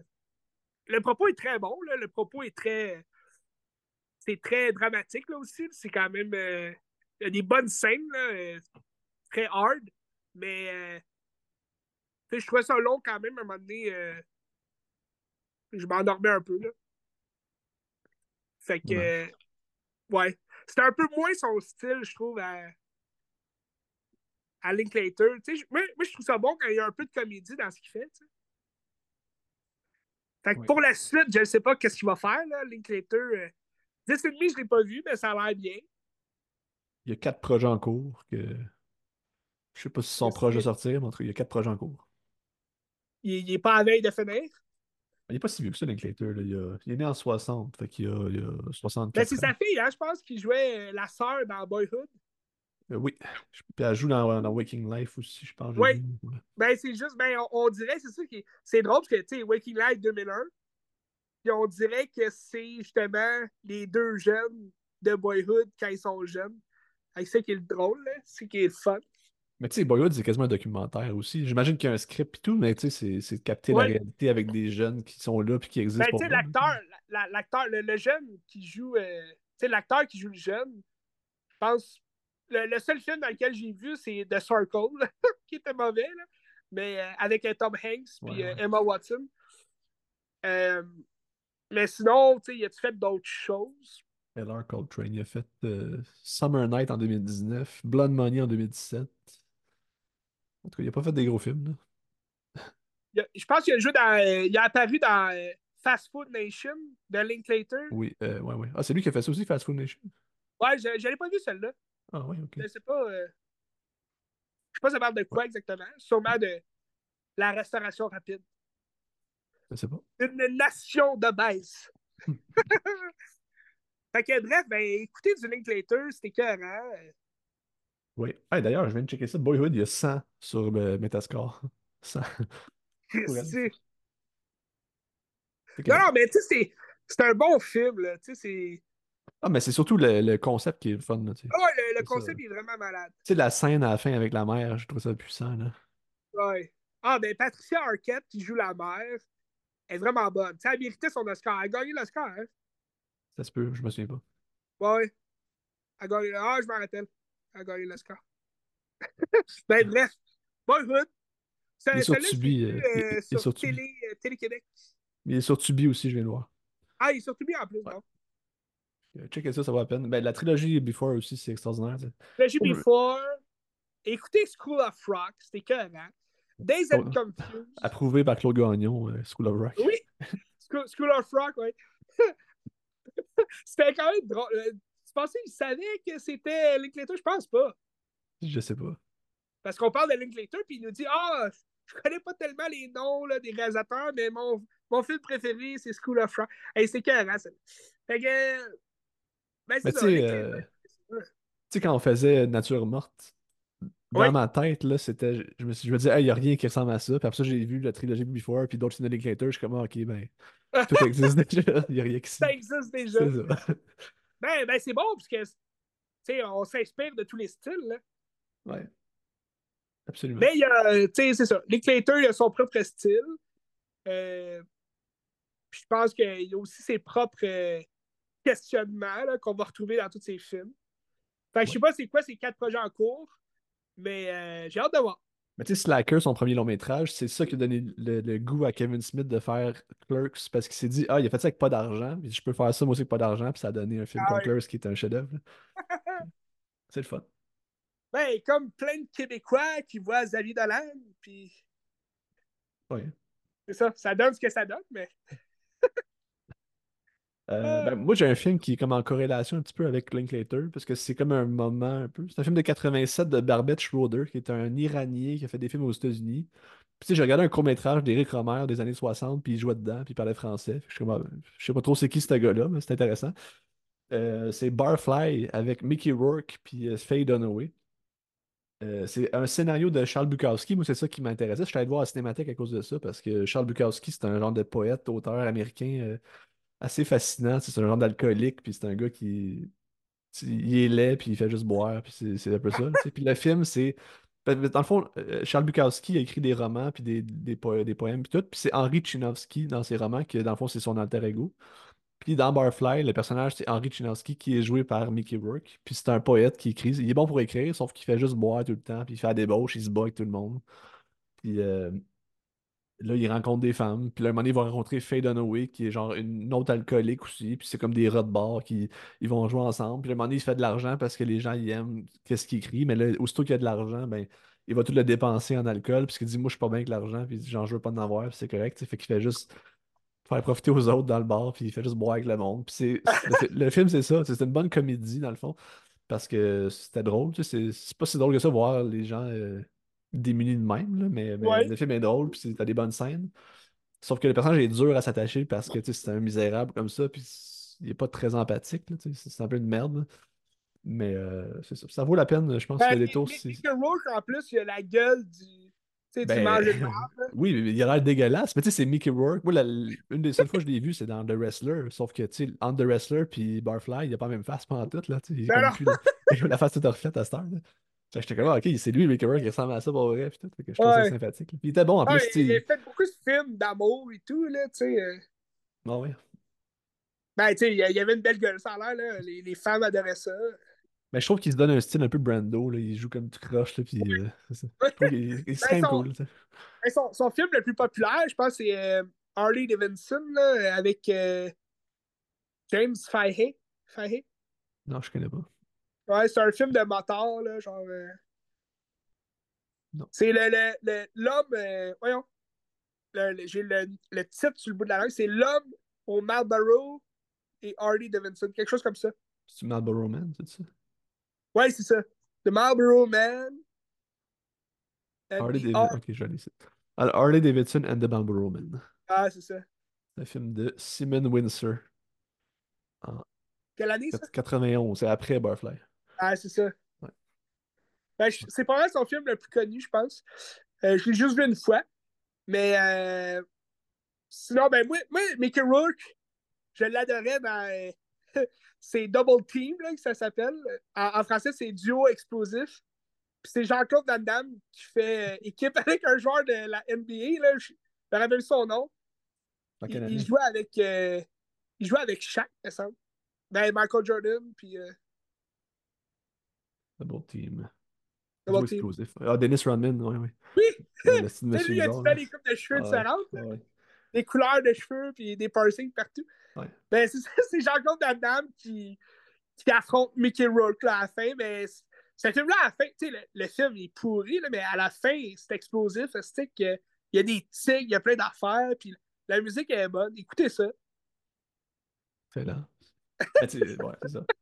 Mais tu sais, ce qui rapproche, mettons, Barfly de, de Linklater, c'est que c'est vraiment juste un flottement. Il n'y a pas d'histoire, c'est juste, t'es dans le Ah moment, ouais. puis ça dure deux, trois jours. Puis t'es là, puis t'as du plaisir parce que c'est drôle. Ben, t'as pas vraiment de, de, de, courbe dramatique à suivre ou rien. Tu es juste dans le moment, puis tu le vis. Puis tu le voir ça cinématique avec les gens, c'était le fun. Ah, le, le 14 février, en plus, à Saint-Valentin. que- En plus, En plus. ben, l'amour était dans l'air, tu sais. Oui. Oh, oui. Ben, j'a- j'aurais voulu. Ben, parce que moi, j'ai comme. J'ai une limite, tu sais, de films d'amour. Je suis comme. J'ai comme une barrière que, écoute, quand ça devient trop sentimental, tu sais, c'est ça vient peut-être de mon passé, je sais pas, Ben. On fera pas euh, ma lecture psychologique ce soir. Psychanalyse. hein. Mais, euh, ben, tu sais, j'ai écouté la trilogie Before, puis là, j'étais comme saturé, tu sais, d'amour. Puis j'ai essayé de commencer euh, Blue Valentine. Ah, je l'ai pas vu, ça, j'ai hâte de voir. Ça a l'air lourd, ça. Il est sur Prime Video. Euh, en anglais seulement aussi. Mais là, j'étais comme saturé, puis j'étais comme ah, un autre jour. Fait que euh, prochainement, Blue Valentine, parler d'amour. C'est quoi ton film d'amour préféré? Le, ben, je dirais le Titanic. Ah, ben oui, c'est un bon film. On peut-tu dire que c'est un film d'amour? ou- C'est une Ben, romance. Bon, c'est une romance. Des scènes tu sais, euh, au- autant emporte le vent, c'était bon aussi. j'ai bien aimé. Un vieux film, là, mais moi, moi, c'est entre Eternal Sunshine ou euh, 500 jours avec, euh, avec Ah. Ouais. c'est tellement des bons films, là, je, je suis capable. Oui. Ben, Eternal Sunshine, moi, j'adore. Mais est-ce qu'on peut parler d'amour dans ce cas-là? Tu sais, je veux dire, c'était plus, on dirait, la, la, c'est la passion plus que l'amour, tu sais, dans le sens que ils veulent se revoir, mais, tu sais, sont-ils vraiment amoureux ou c'est juste le besoin d'avoir quelqu'un? Non, moi, je pense qu'ils sont amoureux. Comme un peu dans. Past Lives, dans le fond, que si c'est des amoureux, que les chemins sont faits pour se séparer Oui. aussi. tu sais. Mais l'amour est présent pareil. tu sais. Mais est-ce que Clémentine est aussi amoureuse que Rose? Ah, ben là. C'est pas à moi de juger ça, c'est eux qui le vivent, là, tu sais. Kate. c'est Kate. euh, Voyons, c'est quoi son nom? Kate Winslet. Kate Winslet, c'est ça. C'est vrai, c'est la même actrice, j'avais pas pensé. Oui, la même, même actrice. Différentes coupes de cheveux. Oui. Bref, l'amour, la Saint-Valentin, toute l'équipe. On est-tu rendu au bloc des années 20?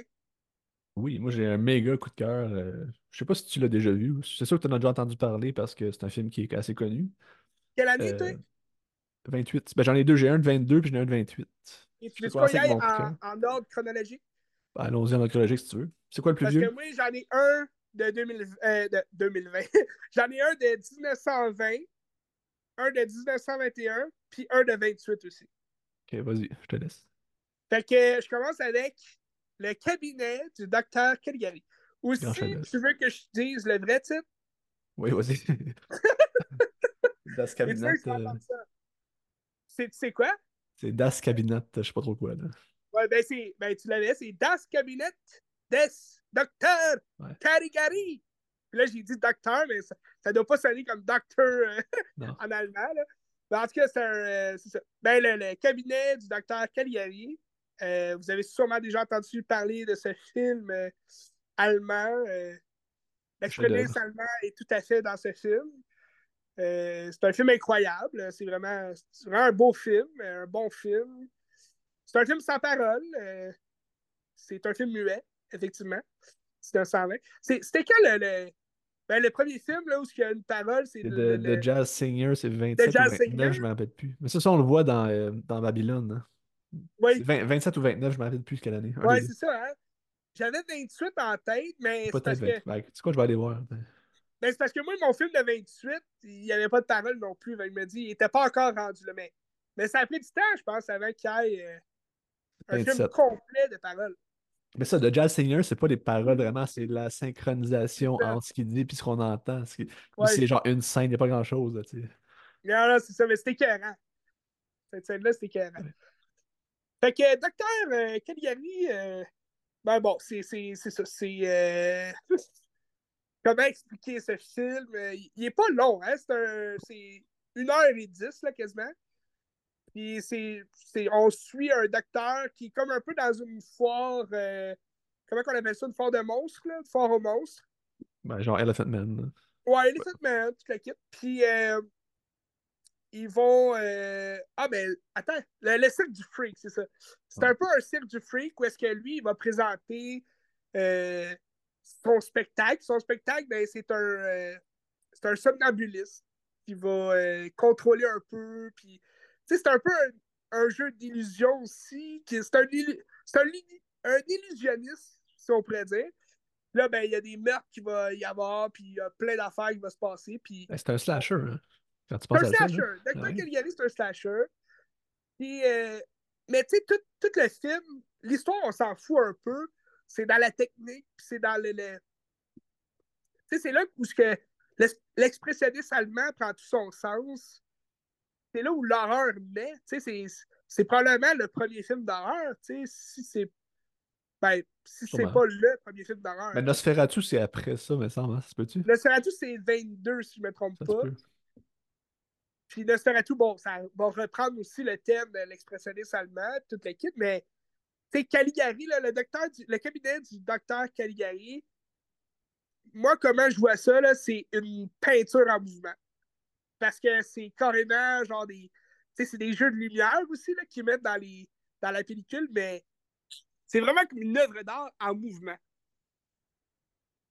Ouais. Fait que euh, j'ai j'ai regardé ce film-là, 1920. T'as-tu vu d'autres films de, de Robert Vienne? Je pense que non. Je pense que non. Parce que je ne sais pas si c'est son premier film, euh, Le Cabinet? Tous ces autres films, je vois, c'est comme en. Ah ben, en, en 1920, il a fait Genuine de Tragedy of Vampire. Ok. Mais tu sais, son Et grand film, j'imagine, c'est celle-là. vampires sais, dans ces années-là. Ça peut être un film d'horreur aussi. Là. Fear, en 1917. 55 minutes. Il a fait bien du court-métrage de 1913, il en a fait euh, trois. Ah ouais, c'est ça. Ça, ouais. Mais tu sais, son grand film, ça va toujours rester euh, Calgary aussi. Ah, qu'il est reconnu juste pour ça. Ouais. Ouais. Fait que, on se rappelle, le somnambuliste, César, le somnambuliste, qui était joué par Conrad Vide. Je sais pas si je le prononce bien, mais euh, on va en rejaser plus tard. En 1922, OK? Là, on, on s'amène. Euh, 21, excuse. C'est-tu 21? Oui, 21. Donc, euh, un an après le docteur du, euh, le cabinet du docteur Caligari, j'ai regardé The Phantom Carriage. Américain, ça, c'est ça? Non, non, non. Ça, c'est un film suédois. Ah ouais. Ouais, c'est un film suédois de Victor. euh, Là, je vais scraper son nom. Victor Strostrom. Phantom Carriage. Attends, je vais aller voir. De Phantom Carriage. Son, son nom original, c'est Corcoran. Donc, Corcoran, Le nom de qui du personnage? pardon? C'est le nom de qui qui est Carl Carlin? C'est c'est le nom original du. C'est le titre original du Ah oui, ok, je l'ai, c'est toi, ok. Corcoran. Ben, j'imagine qu'en suédois, ça veut dire The Phantom Carriage. Fait que. c'est. euh, c'est ça, c'est euh, 1921. Donc, euh, un an après le cabinet du docteur Caligari. Donc, c'est encore un film muet. Euh, des images, euh, parfois de couleurs. C'est souvent jaunâtre, mais il y a du bleu aussi. Dans le fond, l'histoire est quand même assez simple. C'est un, un film, c'est un long métrage, là, 1 heure, euh, 1 heure 50 environ. Puis c'est la veille du jour de l'an. Il y, y a comme des, des ivrognes euh, qui, ont, qui ont comme perdu goût à la vie. là. Ils font juste boire. Puis euh, là, il se raconte des histoires de légendes. Puis il y a une légende comme quoi qui dit euh, la, la, la, la, dernière personne qui meurt euh, de durant l'année, dans le fond, le, le, dernier à mourir avant la prochaine année, c'est lui qui est comme le pêcheur le plus, le plus cruel. Puis c'est lui qui va, qui va devoir, pendant un an, conduire de Phantom Courage. Fait que le, le, le chariot qui amène les morts, les âmes euh, éternelles euh, à la mort. Puis euh, en enfer, si tu veux. Fait que dans le fond, ces trois ivrognes-là, de ces trois ivrognes-là, t'as un homme qui s'appelle David Holmes, que lui, c'est un père de famille, puis tu sais, il, va se faire aider. Ben, dans le fond, c'est pas encore un père, c'est un ivrogne mais il va se faire aider par euh, une femme qui, a comme survécu à une maladie. Puis elle, elle, se porte un peu euh, volontaire là, pour aider les gens dans le besoin parce qu'elle a, elle a battu une maladie. Fait que elle, elle, elle, sent redevable. elle doit sauver quelqu'un. Puis là, elle décide qu'elle veut sauver cet homme-là. Euh, bon, qui va donner son mari, qui vont avoir des enfants, puis dans le fond, lui, il, lâchera jamais. Puis d'ailleurs, euh, Victor euh, Strostrom, qui est réalisateur, c'est lui qui joue le, protagoniste, le ivrogne. Puis, euh, dans le fond, lui, il lâchera jamais l'alcool. Puis là, ça va devenir comme à la limite, puisque sa femme est plus capable de lui. Puis, il va boire jusqu'à en mourir, tu sais. Fait que son, son ami qui va venir le chercher, tu sais, avec le Phantom Courage, ton ami qui est mort, dans le fond, là, ben, il va, euh, il va lui dire euh, sais, Je viens te chercher parce que t'es mort. Fait que là, on va comme se retrouver dans un monde fantomatique. Puis là, c'est vraiment écœurant parce que ce film-là, euh, je connais je connaissais pas son existence, mais il est, surtout connu pour la surimpression qu'ils ont réussi à faire en 1921. Là. Puis t'as vraiment l'air, ça a vraiment l'air d'être des fantômes. Là, c'est, leur image est comme transparente. Puis c'est, dans le fond, c'est juste leur image surimprimée sur, euh, sur l'autre image, dans le fond, l'autre pellicule. Fait qu'on dirait qu'ils sont comme transparents. puis là, c'est comme des fantômes. Puis euh, dans le fond, ça, ça va être. Euh, c'est, pas mal plus à la fin du film, où est-ce que la révélation de l'ivrogne, ben, c'est. Il, il veut pas perdre sa famille, parce que là, le, si tu veux, la mort là, en personne, celui qui, chauffe euh, le, carrosse, il va l'amener voir sa femme ses enfants. Puis là, il va voir que sa femme, ben, elle veut se tuer, puis elle veut tuer les enfants parce qu'elle dit on va mourir de toute façon, puis on va mourir de faim, là, parce que lui, il est jamais là, puis il est tout à chaud Puis là, lui, il veut pas qu'il se tue, fait que là, le, Dieu va parler, puis là, il, va pouvoir revivre, si tu veux, mais qu'il va revenir sur Terre, puis là, il va, il va aller sauver sa femme, puis tout. Mais c'est ça, le, film est un peu long, là. J'ai, j'ai pas autant... J'ai pas eu autant de plaisir que dans Docteur Calgary. Il est moins renommé aussi. Pardon? Il est moins renommé aussi. Tu sais, l'autre, on s'en rappelle, puis on en parle souvent. Oui, oui, c'est ça. Ça a l'air vraiment cool, mais, on, mais, mais tu vois, l'histoire de, de, de, Phantom Courage, m'a beaucoup fait penser à euh, Wonderful Life, que je t'ai parlé à Noël. Qui est un homme qui est, euh, qui est euh, au bout de la corde, au bout du désespoir. Il a perdu. tu sais, il y a une femme, il y a des enfants, il y a une belle vie, mais il a envie de se suicider parce que là, il a perdu tout son argent, puis il pense qu'il est dans la dèche jusqu'à la mort. Puis là, il y a un ange qui va descendre du ciel, qui va lui montrer c'est quoi sa vie, puis tout. Mais tu sais, dans The Phantom Courage, qui me fait penser à A Wonderful Life, c'est juste comme les 20 dernières minutes. Là. Parce que le, restant du. Tu sais, il y a un long moment au début où est-ce que tu suis la femme, ben sa femme, dans le fond, qui va survivre à la maladie. Puis après ça, ben, tu vas suivre justement leur vie de couple. Puis c'est toujours un peu redondant que tu vas retomber dans l'alcool avec lui puis ses amis ivrognes puis tout. Fait que le film est un peu long, là, c'est mort, mais euh, c'est pour 1921, c'est un Christy film pareil. Puis là, ils jouent, c'est ça que je te disais, ils, vont jouer, euh, tu sais, quand ils sont dans le bar ou quand, euh, quand justement la, la, femme est malade au début, ben, c'est très jaune là, comme image. C'est vraiment une pellicule jaune qu'ils ont mis dedans. Puis là, quand il va, il va faire nuit, ou euh, il va être comme. Il va traverser de la vie à la mort. Ben là, l'image va être bleutée, euh, un genre de vert un peu cramoisi. Puis, tu sais, j'ai étudié cramoisi, ça n'a pas de sens. C'est un, un vert un peu plus. euh, Voyons, qu'est-ce que je voulais dire?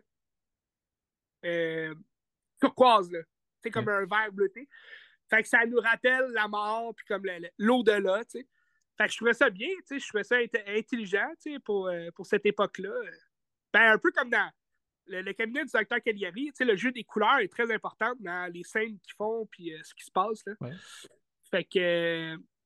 euh, Non, c'est un, c'est un bon film, 1921. Je sais pas où est-ce que vous pourriez le voir, mais j'ai tout vu ça euh, à Frisson TV. Ben, sûrement que sur YouTube, il y a ça, tu sais, des vieux films de 100 ans. Ah, c'est rendu libre de droit. Là. J'imagine. Ben, je pense que Docteur Caligari est sur Tubi, me semble, non? Ben, il est sur YouTube aussi. Ah, OK. Parce que The Phantom Courage, c'est Criterion, ça. Ah ouais? Ouais. Tu pourrais sûrement le voir sur la chaîne Criterion Channel. Mais il n'y a pas tous les films Criterion sur Criterion Channel parce qu'il y a comme des roulements. Puis euh, il y a des films qui sont pas Ah! Criterion aussi qui le sont des fois. Tu sais, comme Eternal Sunshine, il l'était pour le mois de février. Mais c'est pas un film Criterion en général. Et donc, c'est un mensonge. non. Non, non, mais c'est c'est malade pour elle. le Criterion Channel, c'est génial. Ah, ben oui, ben j'imagine. Euh, ben, moi, j'ai un film de 1922 aussi. Oh! On va rester dans le nord de l'Europe aussi. Un film danois de Benjamin Christensen. Ça s'appelle, je sais pas si tu connais ça, Axan. Ou je sais pas qu'on appelle ça, mais c'est écrit Axan avec un A tréma, le premier A. Euh, non, ça, Ça dure, ça dure 1h44, je pense. C'est un petit peu long, mais c'est super intéressant. Euh, c'est un essai filmique un peu sur l'histoire de la sorcellerie ou de la chasse aux sorcières de, mettons, le Moyen-Âge jusqu'à euh, 1920 dans ce bout-là, tu sais, parce qu'il y, en a eu des cas de- de- des années début 1900, tu sais.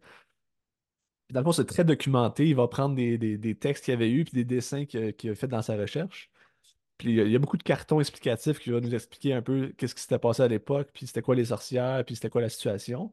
Puis il va dire, OK, là, à partir de ce qu'on a là, ben, j'ai dit, j'ai mis en scène telle, telle affaire qui s'est passée. Fait que là, il a comme reconstitué euh, des moments de même où est-ce que, mettons, les sorcières sont avec le diable, puis là, mettons, il faut qu'ils embrassent le diable pour des affaires comme ça. Puis c'est Ah lui-même qui va jouer le diable, puis les décors sont vraiment géniaux. Puis c'est un film qui, qui est renommé, je pense, pour un film d'horreur. tu sais. C'est sûr que ça fait pas vraiment peur. Mais je trouve que pour l'aspect historique puis euh, folklorique, puis il va remettre aussi en question euh, tu sais, les sorcières qui se font torturer pour avouer. Il dit c'est sûr que Ah ouais. il, il met en scène un peu dans des actrices qui vont se faire torturer comme à l'époque. Puis il dit même il y a des actrices qui disaient ben gars, fais-moi les pour vrai pour voir ça va être quoi, tu sais, ça va écraser les doigts, des affaires comme ça, ça va péter les. Puis il dit c'est sûr que quand tu te fais torturer, ben c'est facile d'avouer que comme euh, tu es avec le diable, des affaires comme ça, juste pour qu'il arrête. Là, puis là, il, il faisait tuer à cause de ça. Puis c'est Ouais, puis cette histoire-là voulaient va juste faire. se faire arrêter de se faire torturer, là. Ben c'est ça. Puis, puis le film va remettre en question ces affaires-là, puis de toute l'histoire des sorcières. Je trouve ça super intéressant. Les bûchers, là, pis toute l'équipe. Ouais. Tu vois du monde Il doser. de Salem ou. euh? Non, c'est ça, ça en Europe. C'est surtout en Europe. Ah oui, ok. Ça. Surtout, euh, je pense, ben, Danemark, pour en plus Allemagne un petit peu, là, tu sais. Ça. C'est d'une autre époque, ça, ou euh, ça se passe Ouais. en 1922? Ben non, c'est ça que ça se passe tout le long qu'il va raconter. Genre, t'as, Ah, des cas qui ouais, sont ça, passés de, Vu que c'est l'histoire en général, ça passe dans genre de 1400 cucs, je pense, jusqu'à. Ok. euh, le dernier cas, c'est une affaire de genre début 1900, là, qui ont tué du monde pour des sorcières, mais tu sais, ça avait juste pas de sens. c'est juste des gens qui ont des problèmes mentaux, des affaires comme ça. là. Quand même fou, parce que c'est comme un espèce de documentaire. euh, Oui, mais, mais un faux docu. C'est un documentaire, c'est comme ouais, comme ouais, un essai. Mais ça, c'est un essai filmique, dans le fond, sur l'histoire des sorcières. Puis pour Ah, l'époque, je trouve ça génial. Puis les décors sont fous. euh, c'est vraiment bien fait. Là, ça. Ça, j'imagine qu'il est 1922. sur YouTube aussi. C'est ça, 1922, ça fait 102 ans. J'imagine que Ouais. c'est là. Ben, c'est là que tu dis, sais, on parle de l'Allemagne, de la Suède, de- des Danois, je veux dire, c'est- le, le cinéma fait le tour du monde, mais je veux dire, ça a commencé bien loin de nous autres, là, tu sais. Non, absolument. Ben, ouais, oui, puis non. Ben oui, puis non, c'est ouais. comme parallèle un petit peu, là, mais ben ouais. C'est ça, ça a comme commencé un peu partout. Mais tu sais, les styles se développent différemment parce qu'on n'a pas la même manière de voir aussi, puis les mêmes Exact. manières de faire. Tu sais, fait que si tu découvres ça différemment à gauche, à droite, puis tu tu l'empruntes aussi. là. Ça, je trouve ça intéressant. Les raquettages. même les, les scènes un peu d'horreur de, de ça peut ressembler au film allemand aussi. Tu sais, la, la manière Ouais. qu'ils vont filmer l'horreur, puis les personnages un peu glauques, puis tout ça. tu sais. J'imagine qu'ils se parlaient un peu entre de eux. aussi. gothique, euh, Oui, c'est ça. l'effet gothique, là. Tim ça. Burton. Ben oui, un peu, oui, c'est ça. C'est ça, Accent de Benjamin Christensen. Je vous le conseille, c'est quand même le fun. Ça peut être un coup de cœur, mais c'était le fun.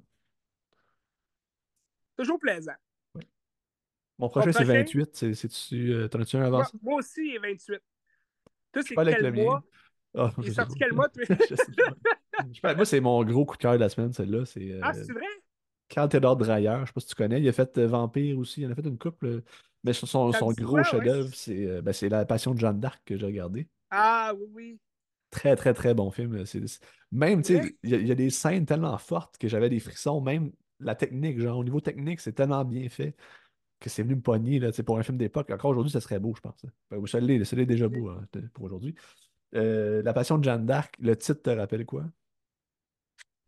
Euh, la Passion du Christ. Absolument. C'est juste qu'à la place d'être La Passion du Christ, c'est un bon film. OK? Mais c'est ça, c'est, dans le fond, c'est le- les derniers moments de Jeanne d'Arc. Puis euh, Oui. je, je pense que c'est adapté des, des transcriptions du procès de Jeanne d'Arc aussi. Fait que c'est très bien documenté. Puis c'est juste euh, la mise en scène du procès, puis ce qui va suivre aussi, où est-ce qu'elle va se faire mettre à mort par les Anglais. Puis c'est, dans le fond, c'est de placer Jeanne d'Arc comme une martyr, comme Mel Gibson a placé Jésus comme un martyr, sauf que Oui. la passion du Christ, c'est, moi je trouve pas ça regardable. Je ça tellement plate, il n'y a pas vraiment d'histoire. tu. Tandis que là, t'as vraiment comme la, la tension. Puis, Ouais, euh, mais est-ce tu sais, que, est-ce que elle a dit mangez mon corps et buvez mon sang? Non. Mais tu sais, l'affaire, Ok. c'est que Jeanne d'Arc, je sais pas si tu connais un peu l'histoire de Jeanne d'Arc, là, c'est en... elle est morte en Euh, 1431. Semi, semi, je suis pas, euh, je suis pas calé dans son histoire. Je sais que Luc Besson a fait un film Oui, de Jeanne d'Arc. euh, je pense que c'est la le, le- The le messager. Messenger. Ouais. Puis c'est euh, Mila Jovovich qui joue Jeanne Ouais. d'Arc. Ben, je ne l'ai jamais vu, là. Fait que je, je connais pas tant euh, son histoire. Mais tu sais, Jeanne d'Arc est décédée en, 30 en 1431. Fait qu'elle était morte assez jeune, fait qu'elle est née début des années 1400. Ok. Puis elle, elle, a- elle avait des voix qui disaient que c'était comme la représentante de, de Jésus sur Terre ou de Dieu. Ouais. Fallait qu'elle sauve les Français des Anglais. Mais c'était pendant la guerre des Français contre les Anglais. Là. Ben, je pense que c'est une guerre perpétuelle, ça. Mais je sais pas. Ouais. mais Ben, je Oui, mais- mais c'est comme le début de la, la Grande Guerre. La guerre de 100 ans, tu parles, là? Ouais. Non, je pense que la guerre de 100 ans, c'est plus tard que ça. Ah, ok, ok. Mais je, je connais pas tant ça, là, mais je pense que c'est plus tard que ça. Euh, mais je pense que c'est un moment où est-ce que les Anglais étaient comme en France, puis ils avaient comme conquis un petit peu. Puis elle, elle voulait Ah, délivrer la France. Puis c'est c'est ça qu'elle a fait au nom de Jésus. Elle a dit, moi, je suis la messagère, puis genre, faut que j'aille délivrer ça. Puis à un moment donné, elle était comme... euh, je pense qu'elle avait comme des comportements un peu bizarres. euh, elle était comme libérée sexuellement, ou je sais pas, je sais pas trop, là, c'est pourquoi. Paranoïaque. Puis là, les Français l'ont envoyé aux Anglais, ils disaient, regarde, on t'envoie, là, puis euh, Ah, on va, on va te livrer, puis on va te faire tuer, tu sais. Puis c'était un peu ça. Mais tu sais, j'avais l'impression de voir le film comme si je lisais l'apologie de Socrate que j'ai lu dans mon premier cours de Ok, c'est vraiment ça qu'ils ont fait. Ils l'ont envoyé aux Anglais Oui. pour se faire tuer. Ah oui, ils l'ont livré aux, aux Anglais. là. Christy, c'est un, Ben, c'est un peu chien, là, mais en tout Ouais. cas. Y avait des comportements bizarres. Mais tu sais, c'était comme Mais si je à, lisais à la. cette la- époque-là, ben, je ne sais pas si dans le film c'est expliqué, mais à cette époque-là, est-ce que la foi était importante? Tu sais, dans le sens que il y avait Jésus ou euh, tu sais, c'est-tu du christianisme ou. euh, Oui, ben je pense que oui. Je pense que oui. Ça risque d'implanter dans les années 1400, c'est sûr. Parce que là, elle, se trouvait donc à être la réincarnation de Jésus, genre? Euh, ben, la messagère. OK. Ouais. Ah, OK, c'est ça. Luc Besson l'avait compris. OK, la messagère. Ouais, c'est ça. Un peu comme Moïse, là, Genre, genre, c'est ça. Le messager de Dieu. Est-ce que c'était quelqu'un qui est en psychose aussi, peut-être, ou- Ah, peut-être. Non, mais après, c'est aussi une histoire qui est déformée euh, par le temps. là. Mais euh, l'aspect procès, je trouvais que c'était le fun parce que je me sentais devant Socrate, que lui, il Ah avait la ouais. chance de se sortir de ça, mais finalement, ben, euh, ben, il, a, il a voulu comme croire en sa ben, pas croire en sa réalité parce que je pense que Socrate, c'était sa vertu, c'est d'être vrai, tu sais. Puis à cause qu'il voulait être vrai, ben, il dit, ben, gars, si, si, si, le fait d'être vrai m'amène à la mort, ben, gars, je vais mourir, puis c'est correct, là, je pense que c'est un peu ça qui se passe avec Jeanne d'Arc dans ce film-là. C'est bien dit, là, quand même. Ben, elle Ben, était, elle, elle- était. Elle tenait à ses convictions, puis it. Ouais. Elle croyait qu'elle était la messagère de, de- de Dieu sur Terre. Mais c'est aussi que, tu sais, à cette époque-là, les femmes, tu sais, étaient, étaient pas vues du- de l'œil de, tu sais. Non. Il y avait les reines, oui, mais les reines, c'était les femmes des rois, là, tu sais, c'était pas. euh. C'était pas pris au sérieux, là? Euh, ben, en tout cas, ben, en plus, l'actrice est géniale. Je me rappelle plus c'est qui. C'est c'est Ah. quelqu'un de très connu, mais en tout cas, c'est- le jeu était écœurant. Puis euh, c'est muet aussi, par contre. là, c'est- c'est- Oui, Sauf que ta voix comme. Tu sais, t'as des plans là, vraiment beaux, une beauté plastique incroyable. là, C'est c'est génial. wow. c'est pas pour rien que ça traverse l'histoire. Puis t'as beaucoup de. Des fois, tu vois des frames juste de ce film-là, puis tu es comme, oh shit, ok, tu sais ce qui se passe sur les réseaux sociaux, puis tout, là, puis c'est beau, là.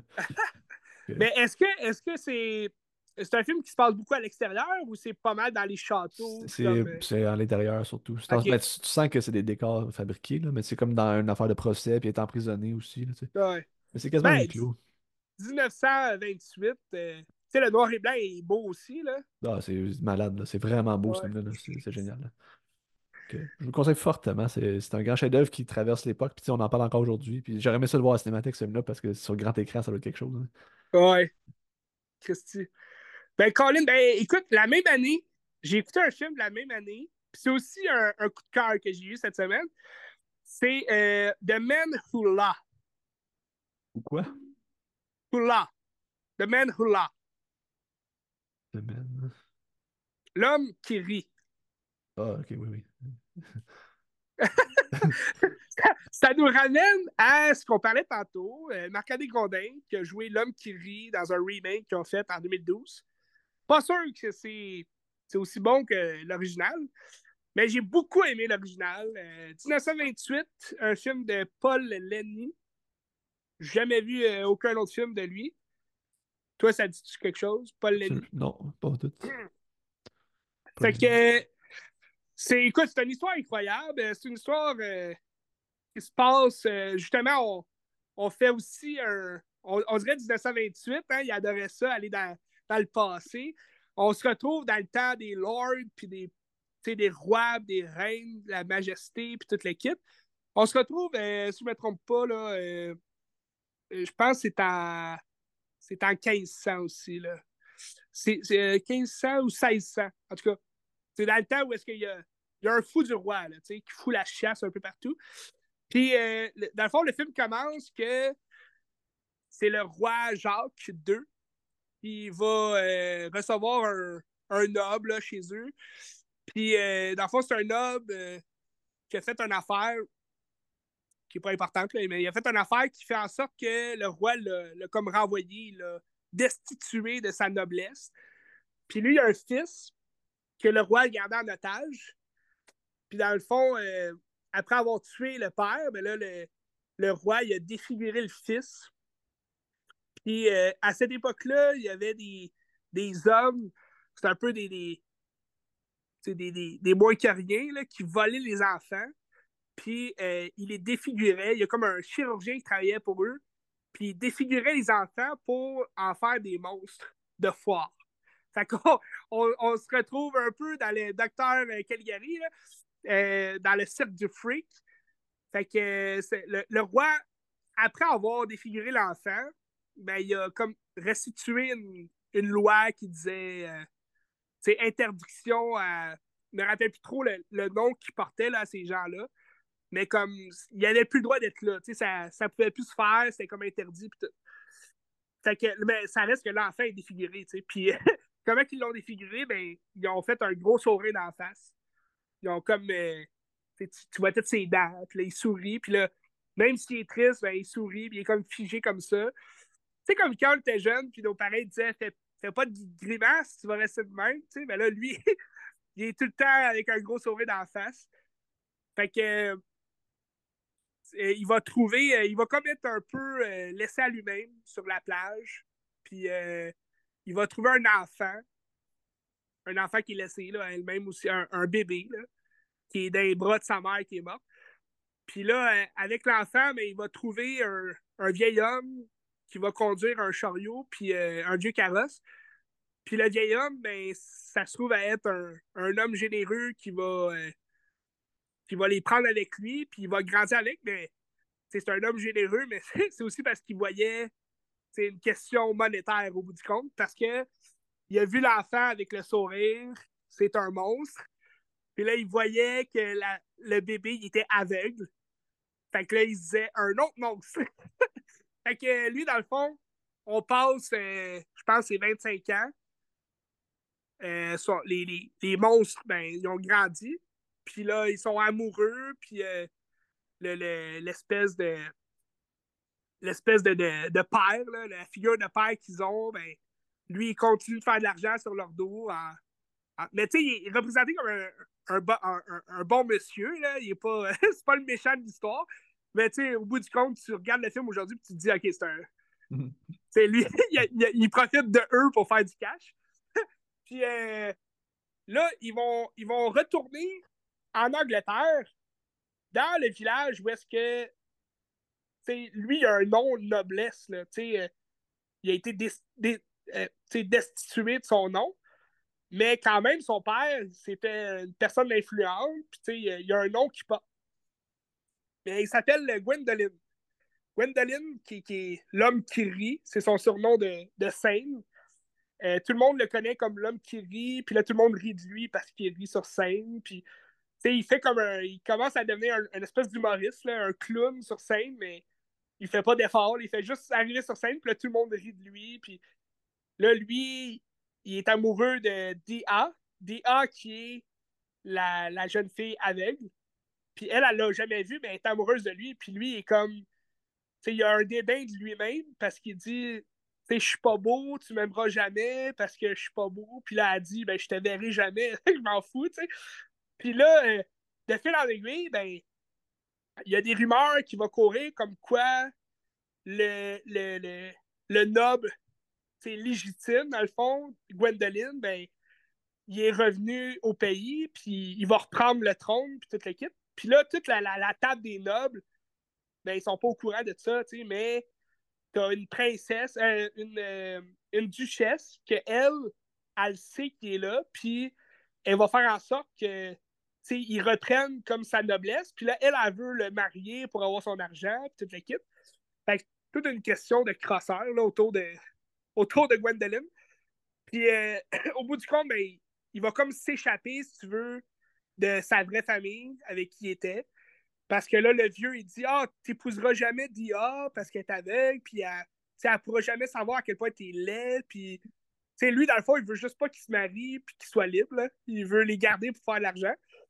Fait qu'il dit euh, va, va, voir ailleurs, tu peux trouver. Euh, Prouve quelqu'un qui t'aime pour ce que t'es, puis je vais pouvoir te laisser avec Dia, Dans le sens, prouve-moi que tu peux, euh, tu peux être aimé, tu avec ton visage. Fait que lui, il pense que la duchesse, elle l'aime vraiment. Fait qu'il dit Ah, ben, je vais aller avec elle, comme ça, je vais pouvoir revenir avec Dia. Mais là, en allant avec elle, ben, il apprend qu'il y, a de l'argent, c'est un noble, quitte. Puis là, rendu à la table des nobles, ben là, c'est l'enfer, parce que là, tout le monde dit ça n'a pas d'allure, pourquoi un noble sourit comme ça? Puis là, sais, lui, dans le fond, il sourit, mais il a l'air de rire du monde, mais c'est pas ça. Fait que là, les gens, ils comprennent pas, puis ils veulent tout le tuer, puis à la fin, bon, c'est capoté bien raide, là. Puis, euh... mais c'est un bon film. Moi, j'ai adoré ça. 1h40 environ. Tu sais, c'est une affaire des Victor Hugo aussi. Puis ça me rappelle un peu le, bossu de Notre-Dame. Tu sais, ça ressemble un peu dans le ben, thème, on dirait. Ben oui, exact. Tu sais, euh, le bossu de Notre-Dame qui a été fait euh, bien avant, là, je pense en 1925. Ça, c'est un, un, film américain. De, oui, mais, oui, mais c'est Victor Hugo aussi. Oui, oui, oui, non, non, c'est ça. C'est que c'est une histoire basée sur Victor Hugo, mais c'est Universal Picture qui a fait ce film-là. Puis ça, c'était juste avant, tu sais, le, le, ben, tu sais, juste avant. T'as le Fantôme de l'Opéra qui est sorti en 1925, qui euh, je pense, c'est le premier film de monstre que, que Universal a fait, mais de monstres comme quoi on connaît là, dans le Monster Universe avec Dracula, le loup-garou, Frankenstein. Mais ils ont fait aussi Universal, le bossu de Notre-Dame, puis tu sais, ils ont fait L'homme qui rit après ça, que tu sais, ça parle de monstres, ça parle de, que les monstres, comme quoi les monstres ont un amour. On parle en, tout ramène à l'amour, Ben. La Saint-Valentin. Mais c'est drôle parce que l'homme qui rit, puis là, je dis que c'était drôle, puis après ça, rit, là, mais c'est drôle parce que l'homme qui rit, c'est. Euh, suis pas mal sûr que c'est un personnage qui a inspiré aussi le Joker. Ben oui, c'est sûr. Ouais, ouais. C'est toutes les, espèces de vilains, là, comme ça. Parce que derrière, c'est. Tu sais, c'est drôle parce qu'ils ont sorti un documentaire là, euh, récemment au, euh, Québécois là, sur les humoristes, là, la, dépression chez les ah humoristes. Ah, je l'ai écouté, c'était bon, ça t'as écouté? Euh, non, je ne l'ai pas vu encore. Je sais qu'il est sur Crave. Puis, euh, tu sais, c'est quand, quand, tu regardes l'homme qui rit, que, tu sais, c'est un. dans le fond, c'est un, un clown, là, tu sais, il fait le clown, il fait le pitre, mais dans le fond, il fait pas ça parce qu'il veut être drôle, puis il fait ça parce qu'il a, a comme pas le choix, mais tu sais, il est pas drôle. Dans le fond, c'est son visage, il, il peut pas changer son visage. Puis tu sais, tout- toutes les, les, les, espèces de monstres de ce type-là dans ce film-là, ben, sont un peu aperçus comme des gens qui veulent faire rire, mais c'est contre leur gré parce que sont juste, tu sais, sont de même, ils peuvent pas, genre, se réparer eux-mêmes. Puis, ben, le Joker, ben, ça, ça revient à ça un peu, tu sais, le, le, le vilain de Batman. Tu sais, il rit, il est comique, il fait, il fait des mauvais coups partout, mais au fond, ben, c'est juste un homme qui était amoureux, que, tu sais, il a tout perdu, puis euh, finalement, il a plus le choix de faire ça, tu sais. Ouais. Fait que, euh, très bon film, euh, The Man Who. Qui doit être sur YouTube aussi, checker ça. Là. Ouais, euh, sûrement. Ben, 1928. Encore une fois, sans parole. Mais la, la qualité du noir et blanc est très belle. euh. Puis juste les scènes, il y a une scène parce que il s'enfuit des nobles. parce que là, ils ont toutes des épées, là, ils veulent le trucider. Puis là, il fait juste comme sauter d'un immeuble à l'autre. Puis genre, tu sais, que c'est dans un studio, là, que c'est vraiment pas un gros saut, mais il saute. Puis là, c'est comme en, action rapide, là, en vitesse. euh, c'est comme si on, ils ont comme passé de bobine super vite. Fait que là, il- il- ça ressemblait un peu à du Charlie Chaplin. J'aimais ça. Bref, très bon film, 1920. De bon vieux cinéma, c'est toujours le fun. Oui. Ben là, prochainement, c'est ça. euh, j'ai écouté les 39 marches, 1935, si je ne me trompe pas, de Alfred Hitchcock. Puis euh, je, vais sûrement, je vais sûrement écouter euh, pas mal de Hitchcock pour te faire prochainement un bloc Hitchcock. Ça va être très intéressant. Toujours bon Hitchcock. Parce que Hitchcock, tu sais, il a passé du noir et blanc à la couleur. Fait que, c'est, c'est hâte de voir, euh, à quel point il a évolué son, son style euh, Ben, tu sais, surtout que, tu cinématographique. sais, Hitchcock, les films qu'on connaît le plus de lui, c'est ses derniers films. C'est à partir de, mettons, Psycho des Ah, années ouais. 60 ou un petit peu avant peut-être. Mais il a fait des films depuis les années 20, Hitchcock, là aussi, c'est pas avant Oui, oui. Il, il en a fait du muet, là, tu sais. Ouais. Fait que, alright. Que qu'est-ce qu'on regarde pour la semaine prochaine, euh, Ben? Qu'est-ce qui sort vendredi? Moi, j'irai pas le voir vendredi, mais en tout cas, je vais me préparer pour la, la Très semaine gros film. mais euh, Dune partie 2. Dune, part film 2, d'année. j'ai mes billets pour euh, jeudi. Ah ouais.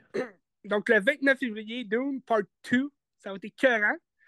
J'ai très hâte. Je vais probablement regarder Dune, part 1. Ah, moi aussi. Euh, J'avais le goût de regarder Incendie. Donc, un Denis Villeneuve. Puis, euh, Timothée Chalamet, je déteste l'acteur, mais euh, je vais regarder un film que j'ai jamais vu de lui. Euh, possiblement deux, en fait. Mais je vais regarder euh, Call Me By Your Name. Oh. Ah, c'est tellement beau. Ça, moi, j'adore ça, celui-là. J'ai fait de la regarder cette semaine. là. Puis je trouve toujours ça drôle à cette heure de voir Army Hammer dans un film parce que je fais juste penser à qu'est-ce qui s'est passé, mais ça va être le fun. Parce que je pense qu'ils ont sorti une espèce de série télé là, sur la famille Hammer. Je sais Je vais pas. essayer de trouver, voir. euh, Mais ça, ça passer à Canal D à un moment donné. Mais sûrement que ça se trouve ailleurs. Ça serait le fun d'écouter ça, puis je, te parle de Army Hammer et ses secrets les plus intimes. Mais euh, euh, il y a aussi, euh, je me rappelle plus du titre exact, là, de Bones and All. Oui, ben c'est Luca Guadagnino aussi Ouais. qui a fait comme Ben, c'est ça. C'est deux films euh, du même réalisateur. Avec, euh, je vais possiblement regarder. C'est sur Prime, ça. euh, Ouais. The Bones and All. Fait que euh, des films intéressants à regarder. Moi, ça se peut. Je sais pas, je vais peut-être me lancer là-dedans, mais il y a Satan Tango sur Mubi qui me tente. C'est un film de Bellator des années 80 ou 70, je ne me rappelle plus. Mais ça dure 7 heures. Je me disais, est-ce que je vais. Un film de 7 heures? Ah ouais. Christy. Que- Peut-être, peut-être, on verra. Ben, Colin, je pensais pas qu'on pouvait faire plus long que. Tu sais, c'est quoi, c'est 4h30 euh, le film là, de Kurosawa qui a fait. euh, Ben, tu mettons Once Upon a Time in America, c'est 4 heures et plus. Ouais, non, mais euh, voyons, c'est Samouraï? Non, c'est pas Samouraï. Les 7 c'est, euh, samouraïs, c'est 3h30, je pense. Ah, 3h30, ok. Ouais. Je pensais que c'était plus long. Non. Ben, tu sais, mettons Claude Lanzmann qui a fait euh, Showa, ça dure 9h et quelques, là, tu sais. Ouais, c'est- Mais tu sais, c'est une expérience, c'est des films longs de même. faut, faut un, beau, euh, un bon fauteuil. On verra. Tu changes de spot. Ben ça, aujourd'hui, pour ça, c'est le fun. Tu sais, avec le streaming, t'écoutes la télé, après ça, ah, sur mon ordi, ah, je vais prendre mon sel. Tu sais, tu, changes de place un peu partout. Ouais. Mais bref, l'important, c'est d'écouter des films. Absolument. Fait qu'on se tient au courant à Qu'est-ce que tu regardes?